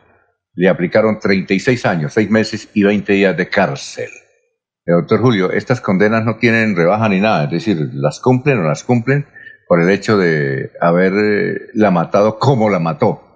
O eso si se comporta bien, si, si es más, si escribe un libro. Eh, como es, hay varias actividades, escribir un libro y otras actividades que le rebajan de pena. ¿Estos delitos no tienen esa rebaja, doctor Julio? Eh, la, la, condena fue exactamente por qué delito, Alfonso? Por, bueno, por tortura y asesinato y de todo. No, pero si no es por feminicidio como tal, eh, no puede, tener rebajas. Por feminicidio, por feminicidio no tiene rebaja, ¿no? Puede beneficiarse con, con algunos subrogados de carácter penal. Bueno, eh, 6 y 48 tenemos en la línea al gerente del Centro Comercial San Andrejito, La Isla, el doctor Vladimir Puentes. Es que lo hemos llamado para preguntarle cómo hace la actividad de ellos hoy en el día sin IVA. Doctor Vladimir, eh, gracias por estar aquí con nosotros en Radio Melodía. Y desde luego sabemos que hay compras por internet y otras presenciales, pero en, el centro comercial Andresito, ¿cómo va a ser hoy el día sin IVA? Y muy buenos días. Alfonso, muy buenos días para usted y para toda la audiencia de esta prestigiosa emisora. Primero, muchas gracias por la oportunidad. Contarles que en el centro comercial San Andresito La Isla eh, hemos tomado la decisión de implementar la versión número 21 del Carnaval de Remates a partir del día de ayer, Alfonso, eh, donde los principales invitados han sido los protocolos de bioseguridad. Desde ayer, hoy viernes 3 de julio y mañana sábado 4 de julio, vamos a tener nosotros el Carnaval de Remates, una actividad que está muy posicionada en la mente de los santanderianos y que aprovechan cada vez que hay un carnaval de remates para aprovechar los mejores precios y los mejores descuentos. Muy bien, eh, es decir, allá eh, se puede ir a comprar electrodomésticos en forma presencial. Sí, señor, sí, señor, efectivamente así es.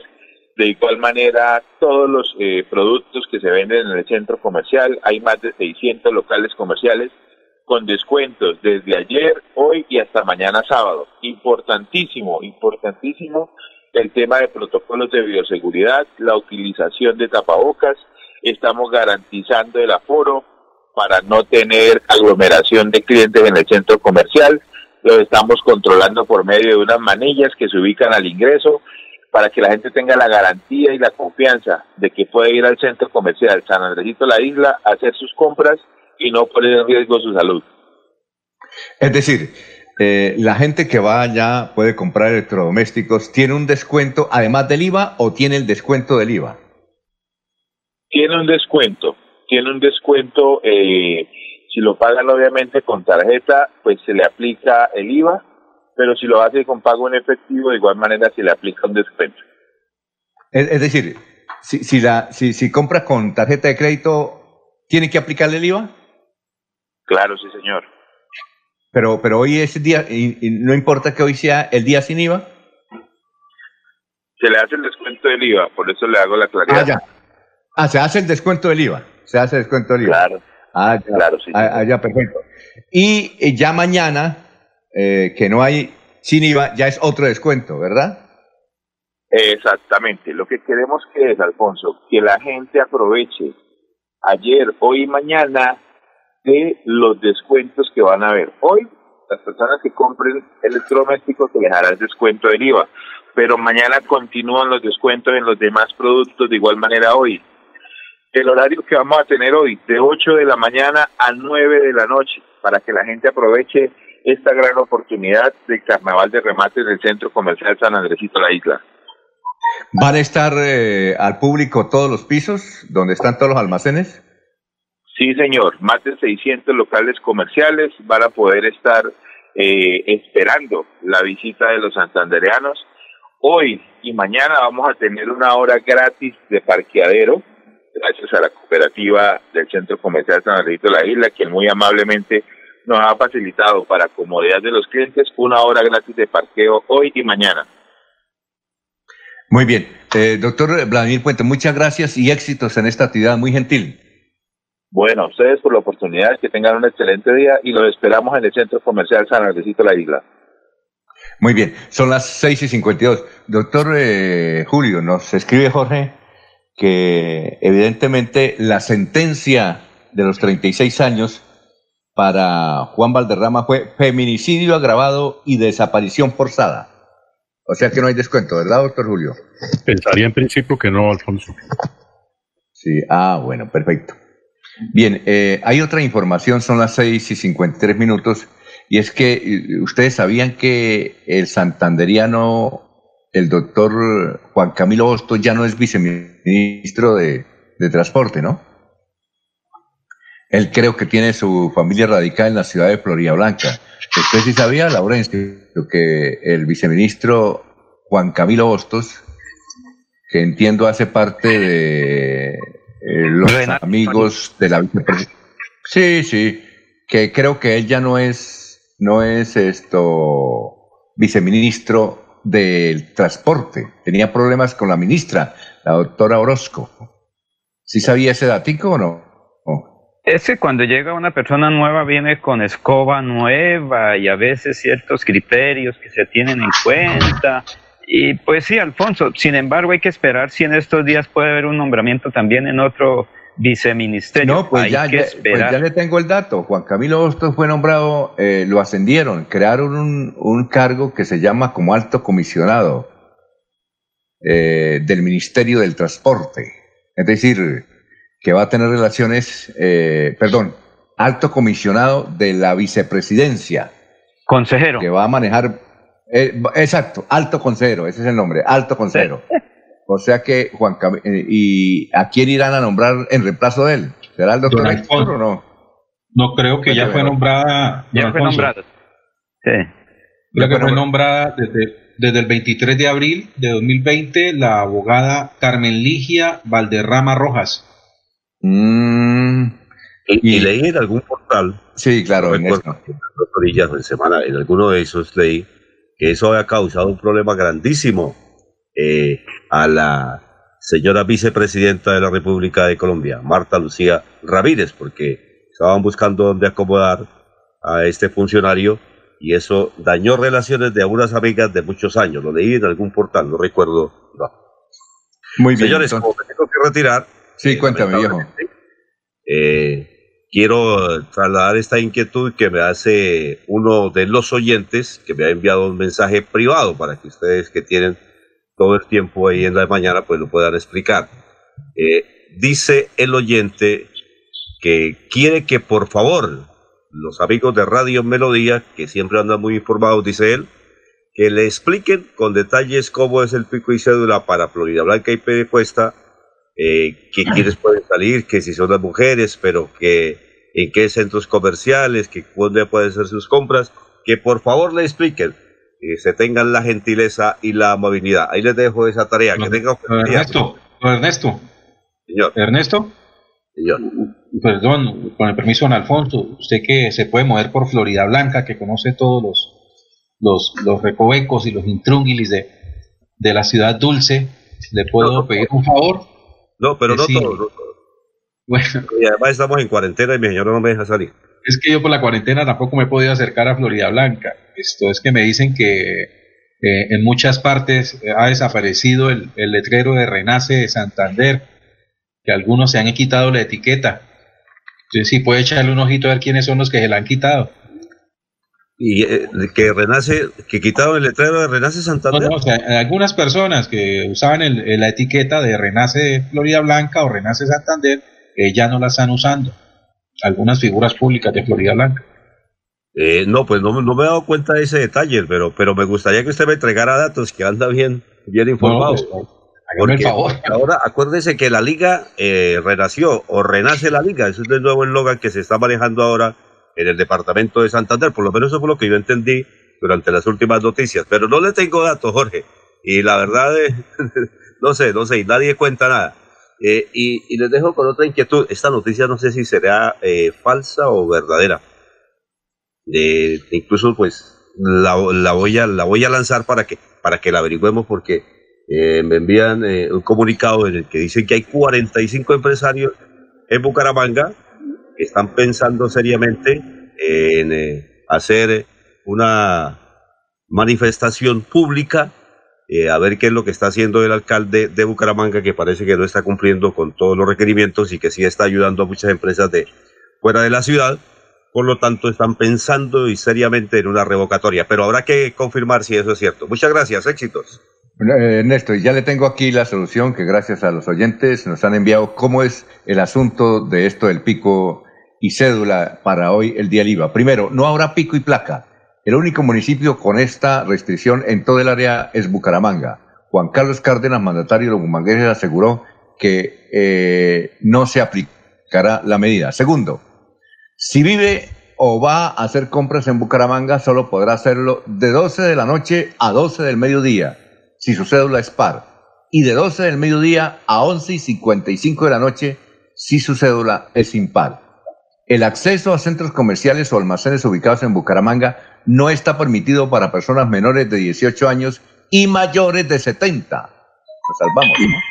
Si vive en Florida Blanca, Girón o Piedecuesta, el pico y cédula para dígitos impares estará vigente durante todo el día, pero no podrá ingresar a centros comerciales o almacenes. Si va a hacer compras en centros comerciales o almacenes ubicados en Florida Blanca, Girón y Piedecuesta, solo podrán hacerlo las personas con género femenino en su cédula. El acceso a centros comerciales o almacenes ubicados en Florida Blanca, Girón y Piedecuesta no está permitido para personas menores de 15 años y mayores de 70. En todos los establecimientos del área metropolitana debe ser obligación utilizar el tapabocas. Para evitar aglomeraciones, la recomendación es comprar en línea. Para esto, varios portales web han implementado una especie de plan separe desde las 12 de esta noche. Así que desde este momento ya pueden estar comprando lo que desee y, será facturado desde luego el día de hoy. está, como excluyente, ¿no, director? Sí, sí, es que esas, esas son las indicaciones un poco excluyente. como excluyente porque toca género femenino y ya acabó el género. El género no existe. Ah, para, entender el día sin IVA en Bucaramanga y en el área para entender el día sin IVA en Bucaramanga y en el área metropolitana, toca hacer un curso donde dictarán un diplomado, por lo menos, en donde uno puede informarse con suficiente. Por, por allá en el SENA, para el SENA o virtual. Pero, venga, director, pero, director, director y Julio Enrique, pero ahí en ese término es excluyente, ¿no? Un poco porque no hay género, ya no hay género, como no hay raza, no hay raza ni hay género. O sea, sociológicamente no existe la raza, es una ideología, y el género es una ideología. El género, el género mujer, el género hombre no existe. Ahora ahí es la diversidad, claro que sí, y suena, son, no lo dije con humor, lo dije en serio, lo que que suena chistoso, ¿no? ¿Cómo, si hay, si hay un, si hay un ciudadano trans, ¿cómo hacen? ¿No lo dejan entrar?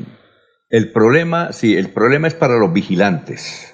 Eso va a ser un, chicharrón para todos los vigilantes. Hay que, hay que, ahí hay que abrir, hay que abrir los criterios, ¿no? O sea, pero César, depende, es que hoy es para mujeres. No van a sacar el número de cédula ni nada, es para mujeres. Si la persona va a ver no, no, no hay discriminación hoy de, o no hay diferenciación de sexo. Bueno, pero, cédula. En el caso de Florida de Cuesta y Girón, eh, la que lleve vestido es la que ingresa, independientemente de lo demás. Pero, imagine, usted, pero mire lo ideológico que ahí está. El, vestido es una idea, es una ideología. Una ideología. Entonces, si yo me pongo vestido, si alguien pone vestido, ¿te puedo entrar? Imagine usted, no, ese, no, ese no es un criterio, es un criterio serio, no, de verdad, en serio. es verdad, verdad. Y si, viene, si viene un escocés Y si vino el escoger con la falda esa que ellos allá tienen tradicional, como tiene falda, no, no, no, no, porque él no está aquí en Colombia, entonces no puede No, no, no, no, pero alguien puede, eh, venga, alguien puede vestirse. Yo conozco gente que, que se puede vestir, y conozco varios que algunas intentaron vestirse con falda, porque la falda es un, un atuendo ideológico. Oiga, y, en otros lugares, venga, y si viene, y si viene un, un, un indígena con una túnica o ayú, entonces ¿qué hacen? Oiga, alguien de la comunidad LGTBI que vaya a entrar, ¿qué? Ahí está. Pero Alfonso, es que la norma es concreta, mujer, independiente de otras cosas, mujer. Eso es la Pero Laurencio, usted, que es comunicador, usted que es comunicador grabado, toca que se pase por un poquito por, por el tema de ese para que lo tengan claro. No, la mujer, decir mujer es discriminador, en serio que es discriminador. Hoy en día es total, total, es discriminatorio. Hombre, Independientemente de otras condiciones, es que eso está clarito, eso no es que... No, no, está, clarito, está clarito para el siglo XX, pero para el siglo XXI no. Eso es siglo XX y siglo XIX, decimonónico eso. Hay que mirar, hay que actualizar el tema. Si alguien viene, si hay un ciudadano trans, ¿cómo hacen con él o con ella? ¿Cómo hacen? Lo que domine. Laurencio, vamos a uno, ya está el doctor José Ángel y si no me pone bravo. Son las 7 de la mañana, dos minutos, estamos en Radio Melodía. Aquí Bucaramanga, la bella capital de Santander. Transmite Radio Melodía, Estación Colombiana, HJMH, 1080 kilociclos, 10.000 vatios de potencia en antena, para todo el oriente colombiano. Cadena Melodía, la radio líder de Colombia. Atención, se vende casa en el barrio Paraíso Bajo de Girón, con dos habitaciones, garaje, cocina integral, sala, comedor, patio, baño, precio negociable. Informes celular 310 651 1422. 310-651-1422. Vendo casa en el barrio Paraíso Bajo de Girón, con dos habitaciones, garaje, cocina integral, sala, comedor, patio, baño, precio negociable. Informes 310-651-1422. 310-651-1422.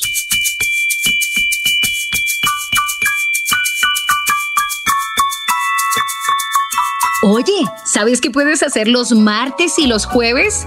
De 3 a 3 y media de la tarde, no te pierdas Batuta al aire, aquí mismo. Un espacio de diversión, entretenimiento y formación musical. Viaja con nosotros. Invita Ministerio de Cultura y la Fundación Nacional Batuta. ¡Te esperamos!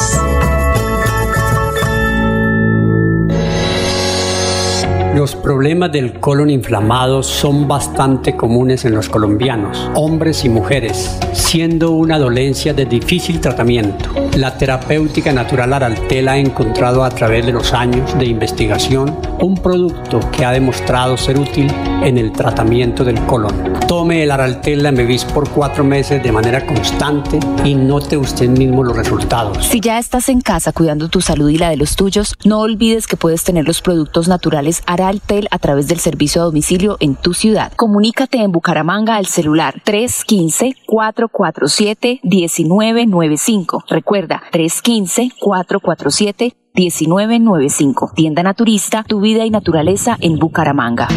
Estar juntos es pensar en todos. Sabemos que hay buenas ideas para ahorrar energía. Abre cortinas y ventanas para iluminar tu hogar.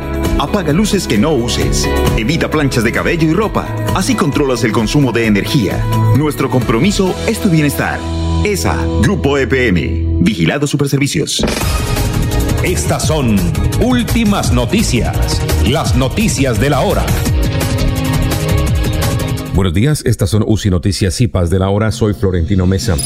Tribunal Superior de Cundinamarca ordena suspender actividades de misión militar de Estados Unidos en Colombia y pide explicaciones al gobierno. Tres ex rehenes de las FARC, que fueron secuestrados por cinco años, ganan reclamos sobre fortuna venezolana en una corte de Miami, Florida. La cifra de contagios de COVID-19 en el mundo se acerca a los 11 millones con más de 520 mil muertos y nuevos récords en Estados Unidos. Y ahora los detalles. El Tribunal Administrativo de Cundinamarca resolvió una tutela interpuesta por varios congresistas de la oposición que argumentaron que sus derechos políticos fueron vulnerados al no haber sido consultado el Congreso sobre la llegada de la misión militar al país. En la decisión se da un plazo de 48 horas para que se suspendan las actividades de la misión de militares de Estados Unidos en el territorio colombiano y el mismo plazo al jefe de Estado para que envíe información relacionada con la llegada de estas tropas al país.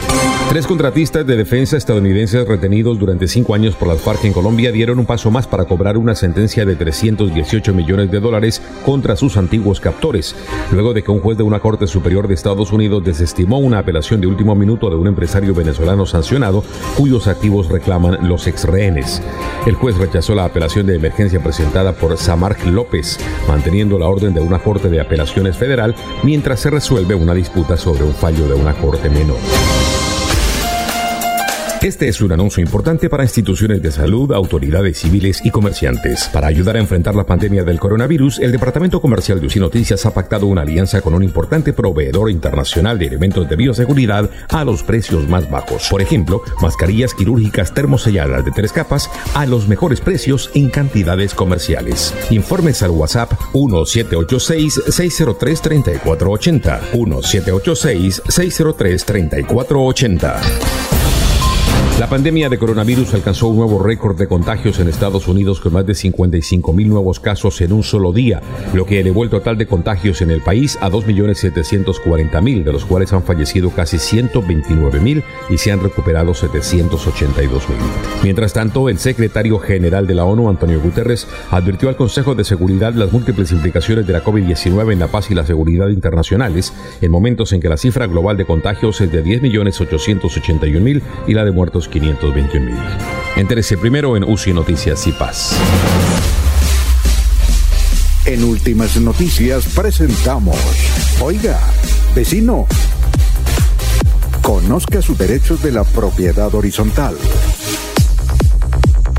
Desde su apartamento habla José Ángel Amador en Oiga, vecino.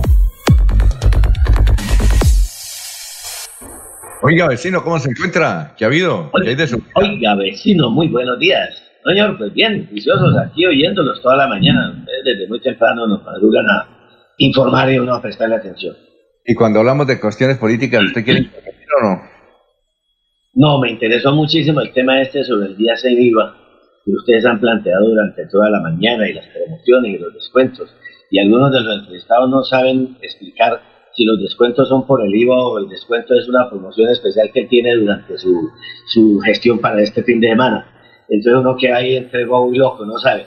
Ojo, solamente tienen, no tienen IVA, cinco renglones de la economía y, y todas ellas tienen que ver es con productos de alta tecnología importados, incluso la ropa, porque la ropa que tiene descuento de IVA no es toda en general, eso está, está clasificado ese renglón.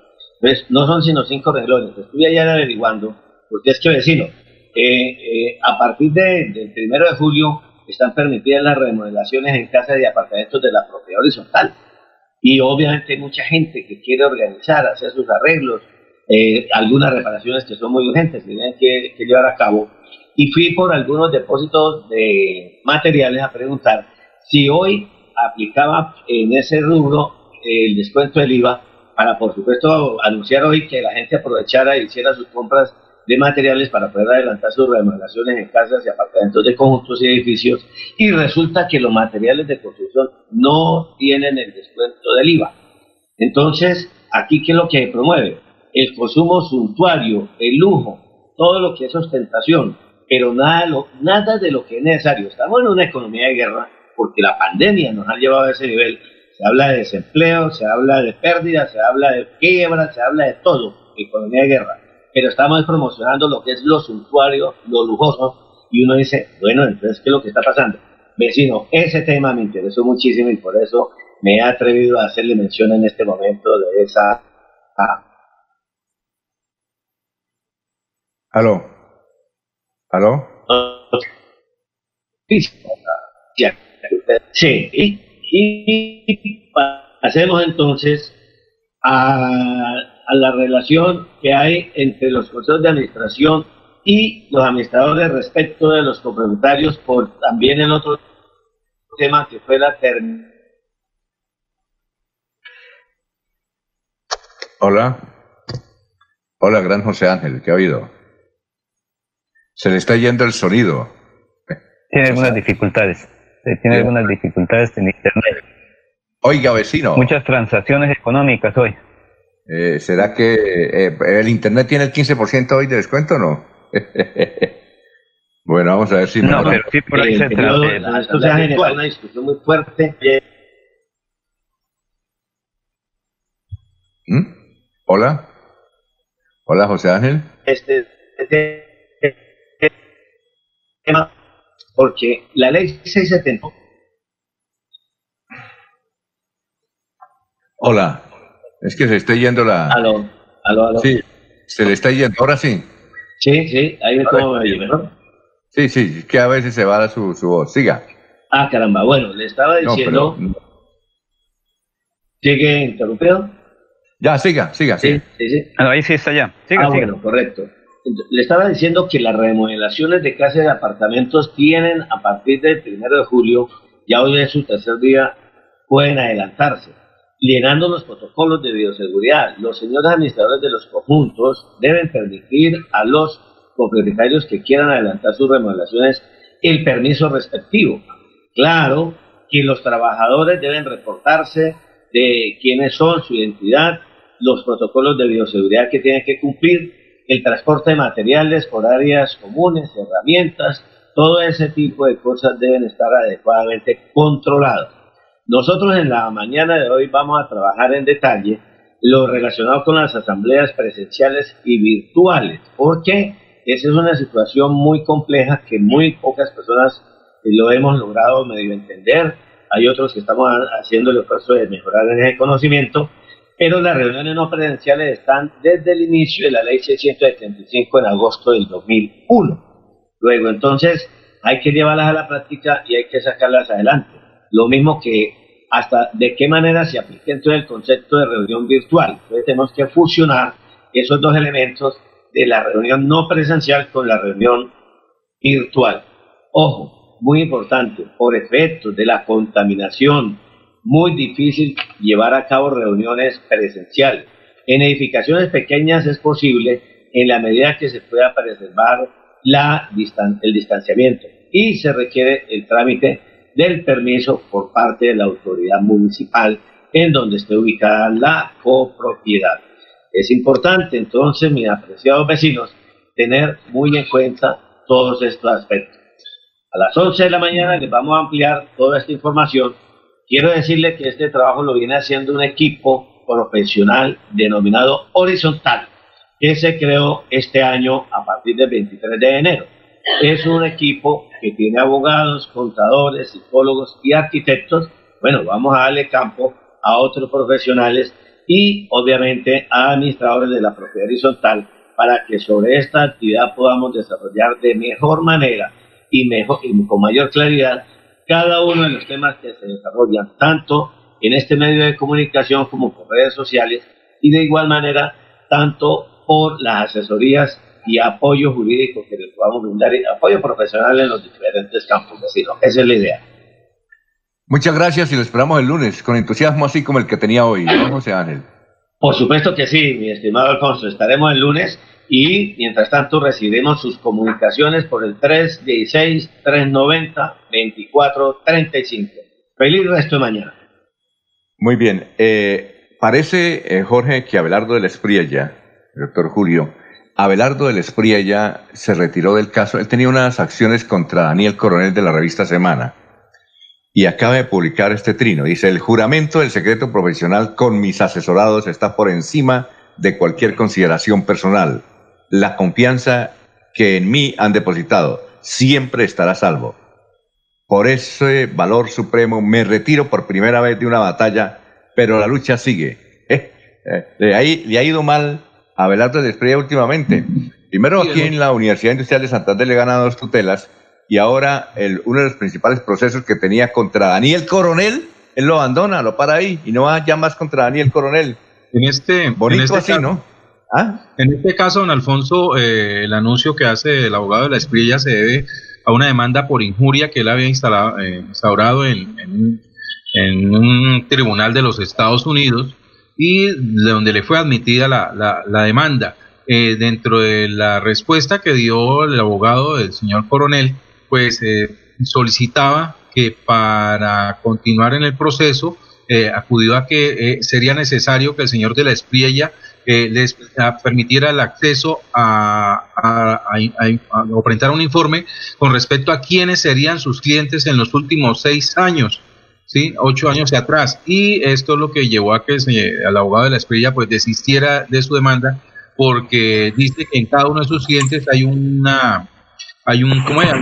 una cláusula de confidencialidad para, para, cada uno de ellos y por eso pues eh, eh, al abrir ese, entregar ese documento pues permitiría que se conocieran quiénes son eh, detalles de, de, muchos de sus clientes esa fue la excusa que básicamente da Abelardo de la Esprilla a través de un comunicado y que hizo público a través de las redes sociales. Muy bien. Una cosa, director. Sí, dígame, César. Esto, Julio Enrique, y, si está, ah, ya se fue José Esto, menos mal que el abogado del siglo es su generis, ¿no? Es uno solo. ¿Cuál es el abogado del siglo? De la Espriella, y como es su generis, es singular, no, hay, eh, es, no es modelo, es atípico, porque donde la imagen de los abogados en Colombia sea de la Espriella, está en crisis la profesión, Julio Enrique. Bueno, vamos a una pausita, son las 7 de la mañana. Pero usted promovió la imagen de Mendoza, César, y ese también es abogado. No, yo no, yo no promuevo yo no he visto otra vez, venga, ustedes, así lo digo, ustedes, los del Centro Democrático, los que defienden, los que defienden esa línea, los que defienden esa línea ideológica tienen que graduarse en la mesa de debate. No me matriculen partidos. Déjeme hablarle. No, no, es que usted no puede pertenecer al Centro Democrático, pero piensa y actúa como un Centro Democrático. Pero yo no le critico eso. Yo lo que le critico es que ustedes tienen que aceptar el debate. Mire, otra vez, el tema ese, yo ni veo, ni veré, ni volvería a ver Matarife. No necesito ver Matarife porque yo más o menos sé qué pasa en Colombia y qué ha pasado. O sea, no necesito que, yo necesito dedicarle mi vida dos horas a un tema que ya conozco. Eso es como cuando uno eso es como repetir la primaria. O sea, yo ya pasé por la primaria, el bachillerato, y hice por ahí un cursito en la universidad. Entonces yo volver a repetir eso para saber qué pasa en Colombia y qué pasa en Colombia, no necesito ver Matarife, seguro que no. Venga, pero lo otro es lo siguiente. Venga, lo otro es lo siguiente. Es decir, que usted es una buena persona que sirve para afiador.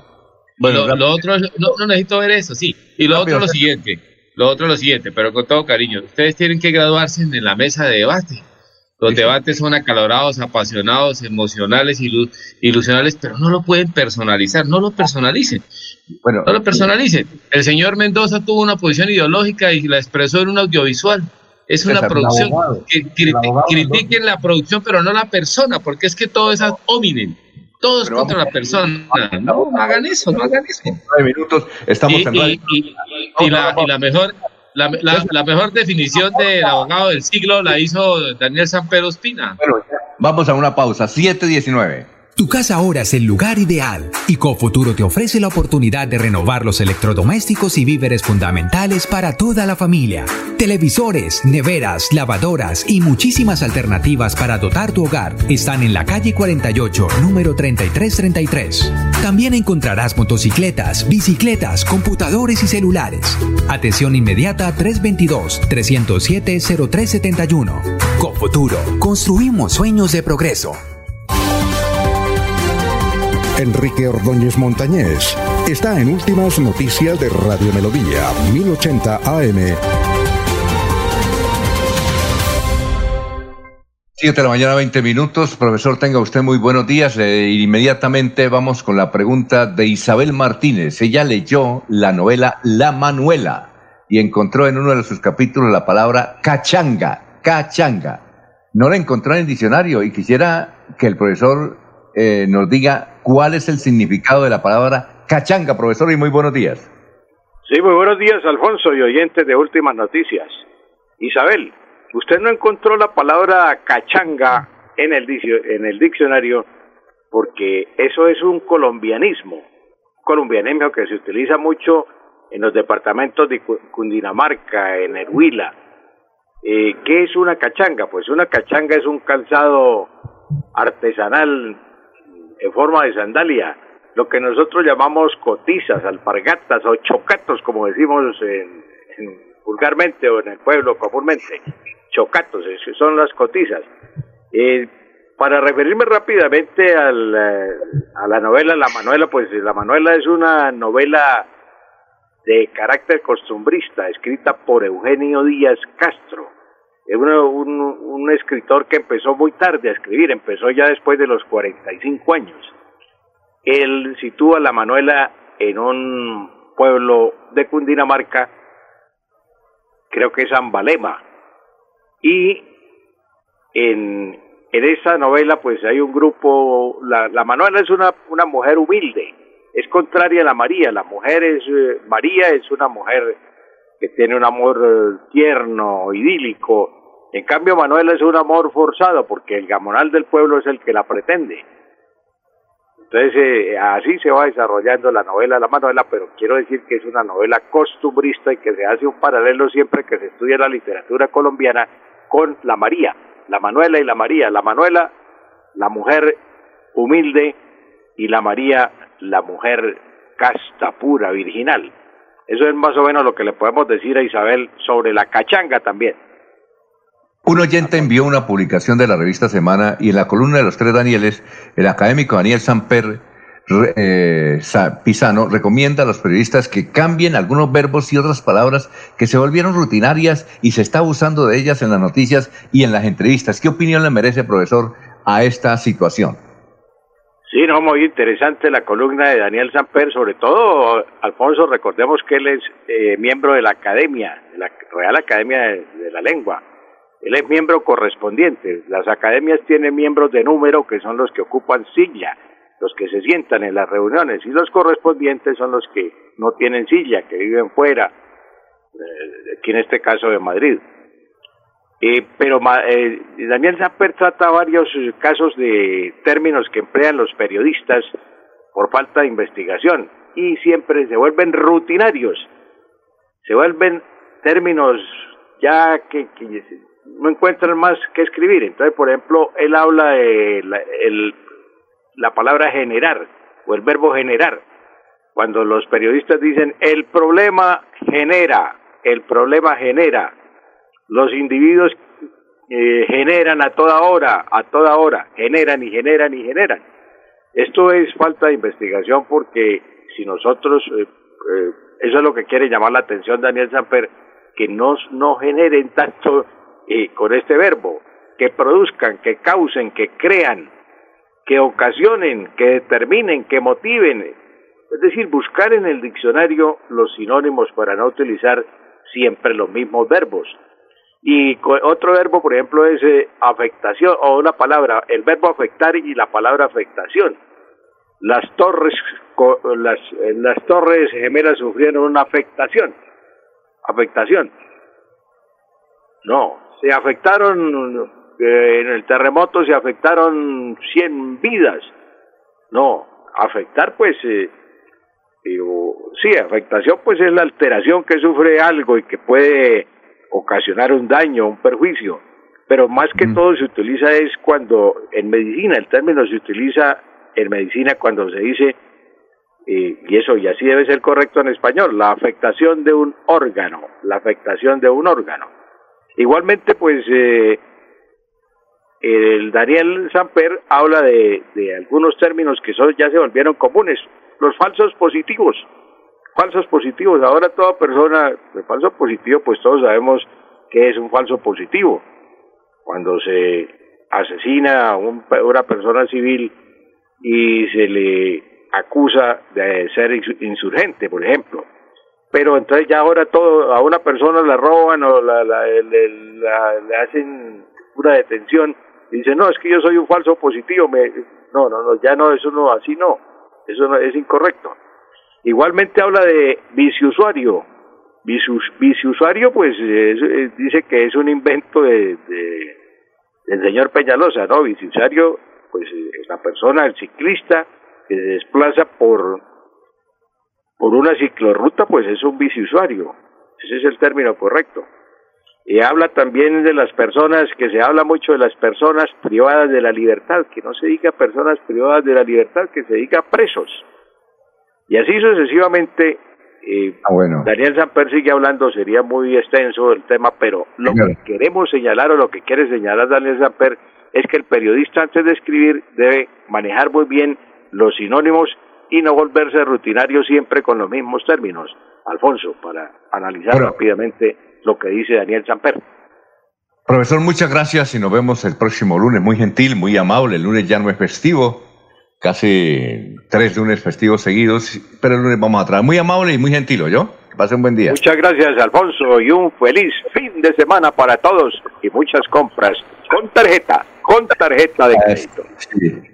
A las 7.26 minutos nos vamos para la ciudad de Barranca Bermeja con toda la información del Magdalena Medio. el Caballero. Está en Últimas Noticias de Radio Melodía 1080 AM.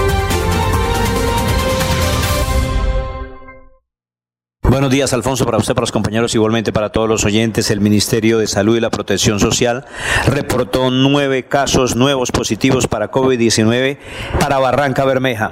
Se trata de dos mujeres de 55 y 63 años y siete hombres en edades entre los 22, 28, 29, 52, 55, 63 y 38 años respectivamente.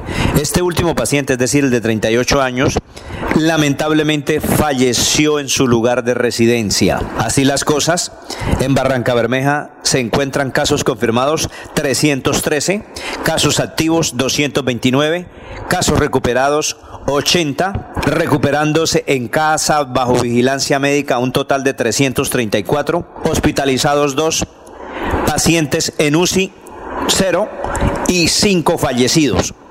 Por otra parte, hoy viernes 3 de julio, día sin IVA, la alcaldía distrital modificó parcialmente el tema de el pico y cédula. Hasta las 11 y 59 de la mañana de hoy viernes tendrán la oportunidad de salir a hacer sus compras las cédulas terminadas en, en números pares, es decir, 0, 2, 4, 6 y 8. Y desde las 12 del día hasta las 11 y 59 de la noche podrán salir las personas a hacer sus compras cuyas cédulas terminen en números impares, es decir, 1, 3, 5, 7 y 9. Noticias con las que amanece la ciudad. Continúen compañeros en estudios en últimas noticias de Melodía 1080 AM. En la radio también estamos luchando contra el COVID-19 y aunque muchas emisoras se han silenciado, a pesar de las grandes dificultades, en Melodía nos resistimos a hacerlo. Menos horas al aire son hoy nuestra alternativa para seguirles acompañando como medio de información y entretenimiento. Escúchenos de lunes a viernes de 5 de la mañana a 6 de la tarde, sábados de 6 de la mañana a 12 del día. Los domingos estamos en silencio. Melodía 1080 AM en Facebook Radio Melodía Bucaramanga. Tenemos fe que muy pronto todo será mejor que antes y que seguiremos a su lado por siempre, por siempre. Cuando piensas en amor, pasión, piensa en mí, Damiana. Pide ahora mismo tu tableta de Damiana para que disfrutes al máximo de una relación sexual con toda la energía, vitalidad y que te permita durar el tiempo que tú quieras. Damiana, pídela a domicilio en Bioalterna 643-6636 o al celular 321-441-6668. Bioalterna, calle 55 3117, Barrio Antiguo Campestre, Bucaramanga. A esta hora presentamos Hablando con el abogado. Hablando con el abogado. A partir de estos momentos, comuníquese a través de las líneas 630-4870 y 630-4794. Reciba toda la información y asesoría para sus problemas jurídicos con la dirección del doctor Iván Darío Calderón, abogado egresado de la Universidad Industrial de Santander con especialización en Derecho Comercial. Sean todos bienvenidos.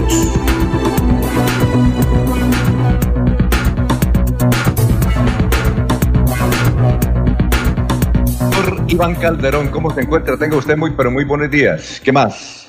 Bueno, muy buenos días a todos los oyentes que hasta ahora se conectan con Radio Melodía para poderles resolver sus inquietudes, sus dudas, sus cuestionamientos y pues por sobre todas las cosas darle una orientación jurídica en estos tiempos que se necesita con mucha frecuencia. Muy bien. Eh, usted, eh, ah, los oyentes nos pueden marcar por los teléfonos eh, 630-4870. Ya les tengo el otro, los otros dos teléfonos, el otro teléfono para que nos marquen. 630 4794 y 630 4870 y hay algún, algún, mensaje. Bueno, perfecto. Eh, usted dijo que iba a hablar de datos de una ley creo que está. ¿Cuál es la, ley que nos iba a hablar de usted, doctor? Hay una, una ley que usted nos mencionó que iba a, a, mencionar. Porque tengo tres preguntas que nos quedaron de ayer. ¿Sí? Perfecto. Entonces voy a tratar de ser breve para que las personas comprendan eh, acerca, pues, de que la ley de insolvencia tiene unos beneficios. La gente de pronto escucha, pero bueno, ¿qué tan útil, qué tan útil es esta ley eh, si igual eso puede ser una negociación que yo hago directamente con una entidad financiera, con una persona natural. Pues sencillamente las diferencias son abismales gracias a los beneficios que esta ley plantea. Uno de los beneficios es que mientras usted presenta la demanda, en el momento en el cual se lleva a cabo el proceso, todas las deudas que usted tiene se congelan. Es decir, que usted no debe pagar sus obligaciones. ¿Por qué? Porque es un beneficio que la ley le plantea a usted con el fin de que en el tiempo que el proceso siga su curso, usted logre capitalizarse económicamente. Eso por un lado, tener la garantía de que usted no, tiene que pagar, hacer de cuenta como si la deuda no existiera.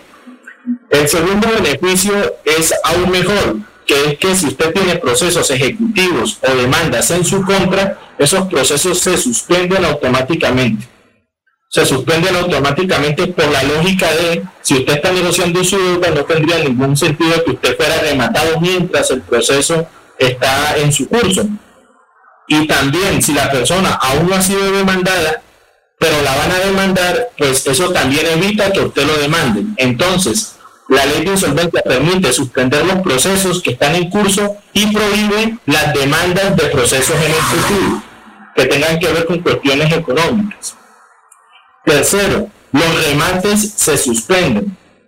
Cuarto, eh, solamente se trabaja en la insolvencia sobre la base del valor del capital y no los intereses. Es decir, que la negociación va a ser sobre el capital y los intereses que se causaron pues no se van a tener en cuenta. Entonces, esos, eh, así a, grande, a grandes rasgos, perdón, son los grandes beneficios que plantea la ley de insolvencia para que la persona desee pues acogerse en el caso pues de los comerciantes. Muy bien, son las 7 de la mañana, 34 minutos. Nos pueden marcar al teléfono 630-4870 con el propósito de... y también unas preguntas que quedaron del día de ayer acá. Por ejemplo, un señor dice que es dueño de un local, pero que tiene un proceso de lanzamiento hace varios años y que no se ha movido, que, que es decir, él, tiene una abogada, pero, pero y ahora con la pandemia menos. En esos casos, ¿usted también eh, asesora? Sí, claro, nosotros manejamos todo el sector privado.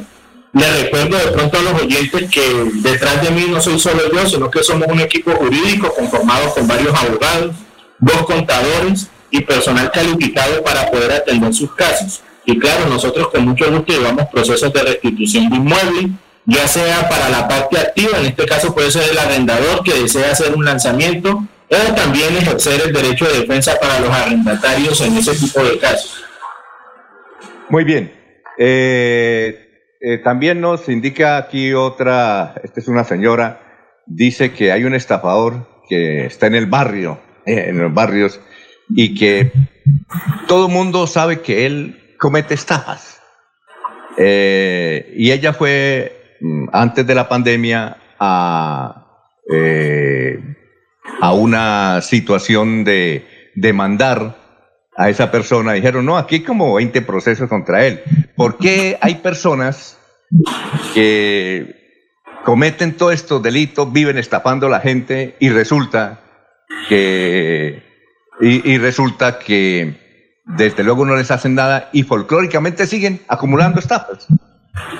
Bueno, en el caso en concreto lo que se le puede manifestar al oyente es que inicialmente el, delito, el tipo penal de estafa es un delito eh, que por parte de la Fiscalía es complicado probar. Es decir, cuando alguien presenta una denuncia, inmediatamente la Fiscalía inicia las labores de indagación e investigación para determinar si existe alguna inferencia razonable que determine la autoría de esta persona en el delito de Estado. Entonces, en esos casos, por eso hay mucha demora, porque ellos se tardan mucho haciendo las labores investigativas, a veces no cuentan con los recursos necesarios, ¿sí?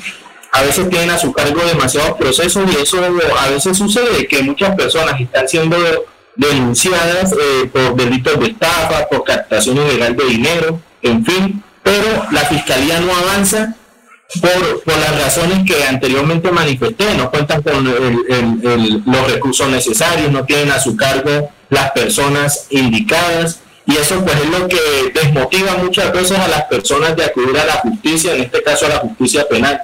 Pero en definitiva hay unos plazos que deben cumplirse para que no se venzan ningunos términos y pues si la Fiscalía, haciendo esa labor investigativa, determina que existen pruebas contundentes para iniciar el proceso penal a esa persona, pues seguramente lo hará en su momento. Muy bien, son las 7 de la mañana, 37 minutos. Eh, eh hay, un caballero nos pregunta que si, que él está obviamente en data crédito, ¿no? Que al hacer eh, los eh, acuerdos de pago, inmediatamente se retira de data crédito. Él señala que generalmente un proceso para que uno salga de data crédito duran varios meses, que entonces en qué condiciones va, a seguir él, porque necesita moverse en otras actividades propias de, la actividad comercial. Bueno, eh, acá hay que tener en cuenta cada caso en concreto, ¿sí? Eh, como lo manifiesta el oyente, dependiendo del tiempo de demora que él haya tenido, pues su castigo será proporcional a ello. La ley establece claramente que si la persona tiene una mora que es inferior a dos años, el castigo va a ser el doble del tiempo que se demoró en pagar. Es decir, que si una persona lleva seis meses eh, en mora reportada, pues cuando cancele serán seis meses eh, castigados que estarán. Si la persona lleva más de dos años en mora, el castigo van a ser eh, cuatro años, indistintamente del tiempo que lleve. Es decir, si usted lleva cinco años, su castigo será dos. Si lleva diez, también serán dos años. Y pues claro, esos procedimientos, eh, dependiendo de la rapidez con la que el, consumidor o el deudor cancele, pues se iniciarán los trámites del castigo. Aunque pues usa en el, en el Congreso, al parecer dicen que está para sanción presidencial esa ley de borrón y cuenta nueva. Entonces, eh, estamos muy atentos eh, a esa ley para ver si ofrece algún beneficio especial para aquellos deudores morosos y con mucho gusto en este espacio lo indicaremos en su momento. Muy bien, son las 7.39 minutos. Eh, los oyentes pueden seguir pues enviando mensajes y, o si no, sacamos llamadas al aire como lo hemos sacado en varias oportunidades. 630-4794 y 630-4870. otro, otra señora pregunta Juanita, ella da el nombre, Juanita Anaya, Juanita Anaya del barrio La Pedregosa. Eh, ella dice que eh, los eh, proveedores, que ella es proveedora, bueno, no sé, de, una cadena de almacenes, pero que le están demorando los pagos. Y dicen que si no, entonces cuando va a cobrar, dicen, pero no ha leído las leyes, eso hay plazos hay plazos para pago, es decir, ella está perjudicada porque dice que tiene tres trabajadoras y no tiene cómo, pagarles y ella también paga riendo. Y en todo eso, ¿en qué condiciones eh, usted le podría ayudar? Juanita Olaya. Bueno, para el oyente Juanita Olaya hay que manifestarle que como tal existir un decreto una ley que impida que ella haga los cobros o que le paguen, eso no es cierto. Eh, ella siempre y cuando tenga las facturas de todos los productos que ella entrega, ella podrá a través de esos documentos eh, realizar la respectiva demanda ahorita que ya los juzgados están abiertos. Claro está que pues la idea es tratar de realizar negociaciones amistosas para evitar este, un proceso judicial que pues cierto, ciertamente es tedioso. Pero eh, lo que se le puede decir al oyente es que ella está en su legítimo derecho de exigir el dinero que se le debe. Entonces, teniendo en cuenta esa razón, ella podría comunicarse con nosotros para ver si nosotros hacemos algún tipo de cobro prejurídico o en definitiva citamos audiencias de conciliación con el fin de llegar a acuerdos amistosos o en el peor de los eventos presentar una demanda ejecutiva contra las personas que le deben el dinero. Bueno, son las 7:41 eh, minutos. Eh, llegué tarde a la emisión y el doctor eh, dio unas explicaciones sobre la ley que tanto me interesa. ¿Y en el internet la puedo conseguir o, me puede dar una referencia al respecto? disculpe, no escuché bien la, pregunta. me, me, dice aquí un señor, dice, cuando llegué tarde a la, a la emisión, y el doctor está explicando la ley que a mí me interesa, la 11, ¿cómo es que 1116? 1116 del 2006. Sí, que no alcanzó a escuchar, que él la ha buscado en internet, pero no la encuentra. Sí, que cómo hace para tenerla toda. Sí, para tenerla toda. Este, en la página del Senado aparecen todas las leyes de la República. Si él se dirige directamente a la página del Senado, ahí va a poder encontrar la ley 1116 del 2006. Más sin embargo, es importante que si la persona desea asesoría, desea de pronto alguna orientación, ahí está a disposición mis, datos, mis números de teléfono, mis redes sociales, para que me contacten y yo con mucho gusto no solamente le oriento a buscar la ley, sino que también se la explico. Muy bien, son las 7 de la mañana, 42 minutos. Eh, bueno, aquí hay una, estas son preguntas muy, no las, las tengo acá, pero son como muy menores, pero bueno, esto es de pues, violencia intrafamiliar. ¿Usted no sí habla sobre eso también? ¿De violencia intrafamiliar o no? Estos casos. Sí, eh, vuelvo y, menciono que somos un equipo jurídico que nos dedicamos al sector público, también tenemos una abogada experta en asuntos penales y claro, nosotros estamos al día con todas las situaciones referentes a la violencia intrafamiliar y esas modificaciones que han sufrido, sobre todo aquella última que manifiesta que las exparejas también pueden eh, denunciar ese delito de violencia intrafamiliar, a pesar de que la jurisprudencia de la Corte Suprema también ha hecho sus manifestaciones frente a esos casos.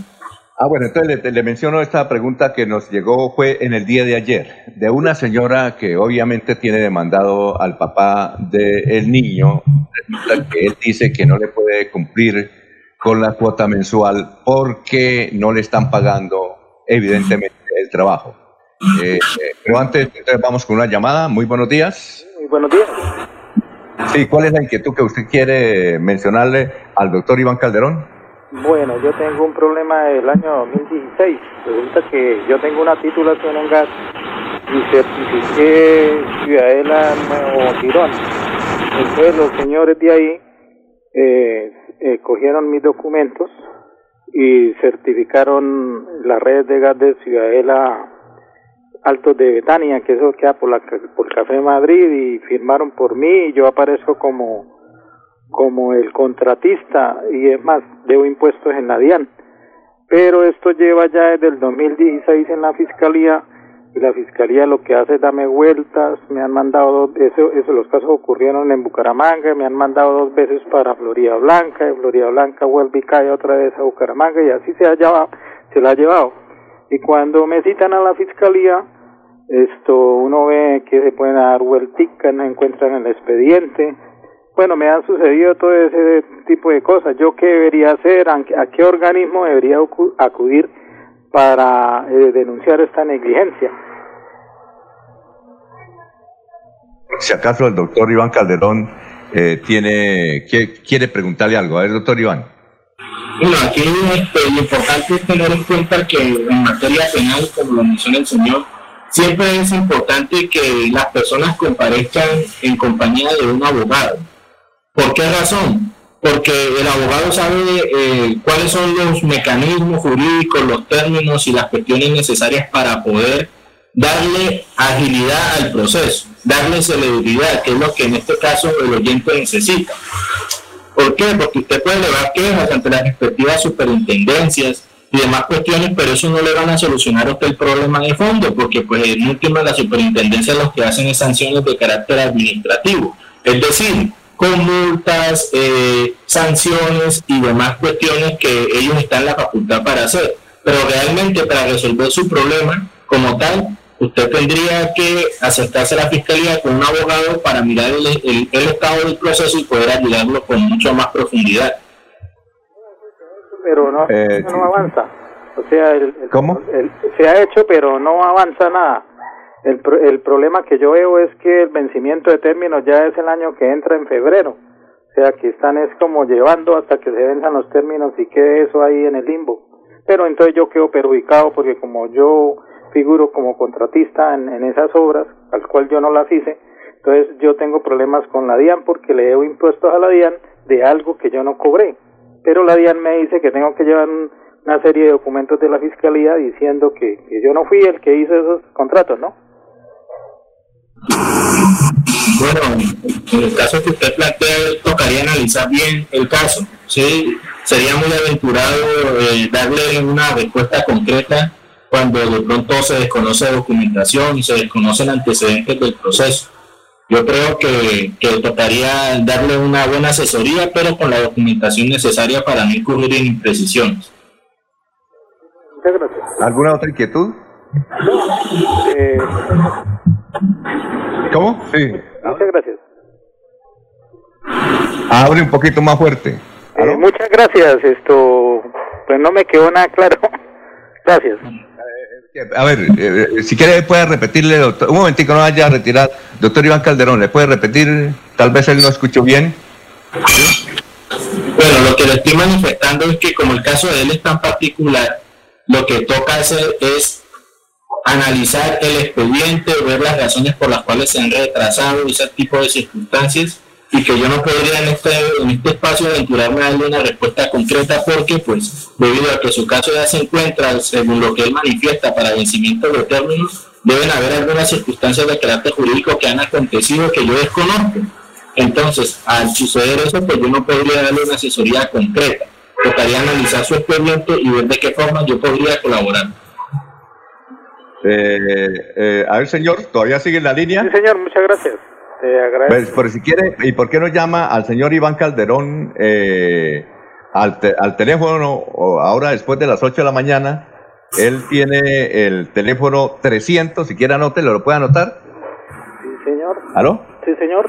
¿Aló? Sí, lo, puede anotar. Lo, escucho, 300. Mire, 307, ahora cuatro veces el 6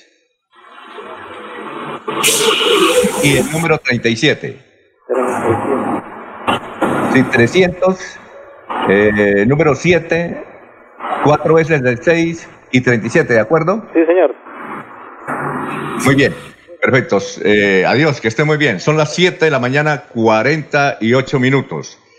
Eh, a ver, también la, la, inquietud que tiene, a, que, que, nos escribió ayer un oyente, es de, de asunto familiar, el, ah, la, la oyente, el papá del niño no está colaborando durante los últimos tres meses, supuestamente porque en la empresa donde trabaja no le pagan.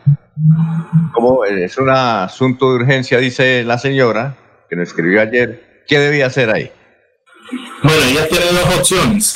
Lo primero es que ella podría, en caso de que la persona no tuviera parte de su ingreso ninguna otra propiedad ni ningún bien relevante, podría iniciar una denuncia por el delito de inasistencia alimentaria. Eso principalmente para qué? Para que a través de la justicia penal se determine que él cometió ese delito y que por lo tanto tendría que indemnizarla, no solamente con el pago de la pensión alimenticia que tiene que sufrir, sino también de las que se causan en el futuro. La otra opción, en caso de que la persona sí tenga propiedades, es decir, que tenga una casa, una moto, ¿sí? Eh, un bien sujeto a registro, ella podría iniciar un proceso ejecutivo de alimentos porque dependiendo del caso, como ya lo plantea, se presupone que ellos ya debieron de haber fijado una cuota alimentaria en alguna comisaría de familia, centro de conciliación, y que por lo tanto, pues ese documento sirve para, eh, ante la jurisdicción ordinaria, exigir el pago de esos alimentos. Ah, muy bien. Eh, son las 7 eh, de la mañana, 50 minutos. aquí es integrante de una federación de pequeños comerciantes eh, que ellos realmente no están, eh, no están recibiendo ayuda en ninguna parte, que van a las alcaldías, esta es alcaldía de Piedecuesta, no los atienden, vienen aquí a Bucaramanga, la gobernación tampoco los atienden, es una serie de, de situaciones complejas. En este caso, ¿ellos qué deben hacer? Dice aquí Federación de Pequeños Comerciantes. Bueno, esa pregunta es muy importante porque nosotros eh, a lo largo de esta cuarentena hemos observado mucha actividad por parte del presidente en los medios de comunicación, a través de la expedición de decretos, pero realmente la gente siente, se siente muy alejada de las verdaderas ayudas que el gobierno ha realizado. ¿Por qué manifiesto esto? Porque el sector comercial que ha sido tan golpeado de forma clara y contundente no ha recibido ninguna ayuda, ningún subsidio, salvo el decreto que menciona el subsidio de la nómina, pero eso debe tener unos requisitos especiales y no todos los comerciantes cumplen con esos requisitos. Entonces, ¿qué es lo que pasa? Consideramos eh, que el gobierno nacional no ha dado políticas ni propuestas encaminadas a realmente salvaguardar el sector comercial. Eso es una realidad que hasta el día de hoy ha sido así. Lo único que ha hecho el gobierno nacional en materia comercial es expedir los decretos eh, de los arrendamientos, eh, los decretos de insolvencia, decretos de exenciones en materia tributaria, pero como tal no ha solucionado el problema de fondo. ¿Cuál es? Que nuestras empresas o nuestras, nuestras sociedades son pequeñas o medianas, que ellas han recibido un golpe muy fuerte por causa de esta para, de este confinamiento que hubo y que como tal no se ha hecho ninguna ayuda. Sería muy importante que ese grupo de comerciantes se comunicaron con el fin de ayudarles en cada caso de su empresa. ¿Con qué fin?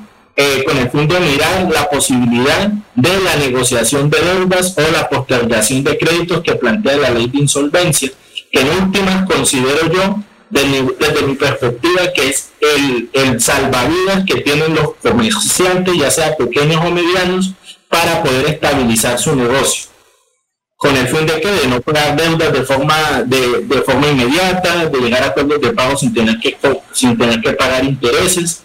Es muy importante que las personas conozcan de esa herramienta jurídica, pero como tal el gobierno nacional de forma concreta y directa no ha hecho ninguna ninguna ayuda o ningún apoyo que sea realmente suficiente.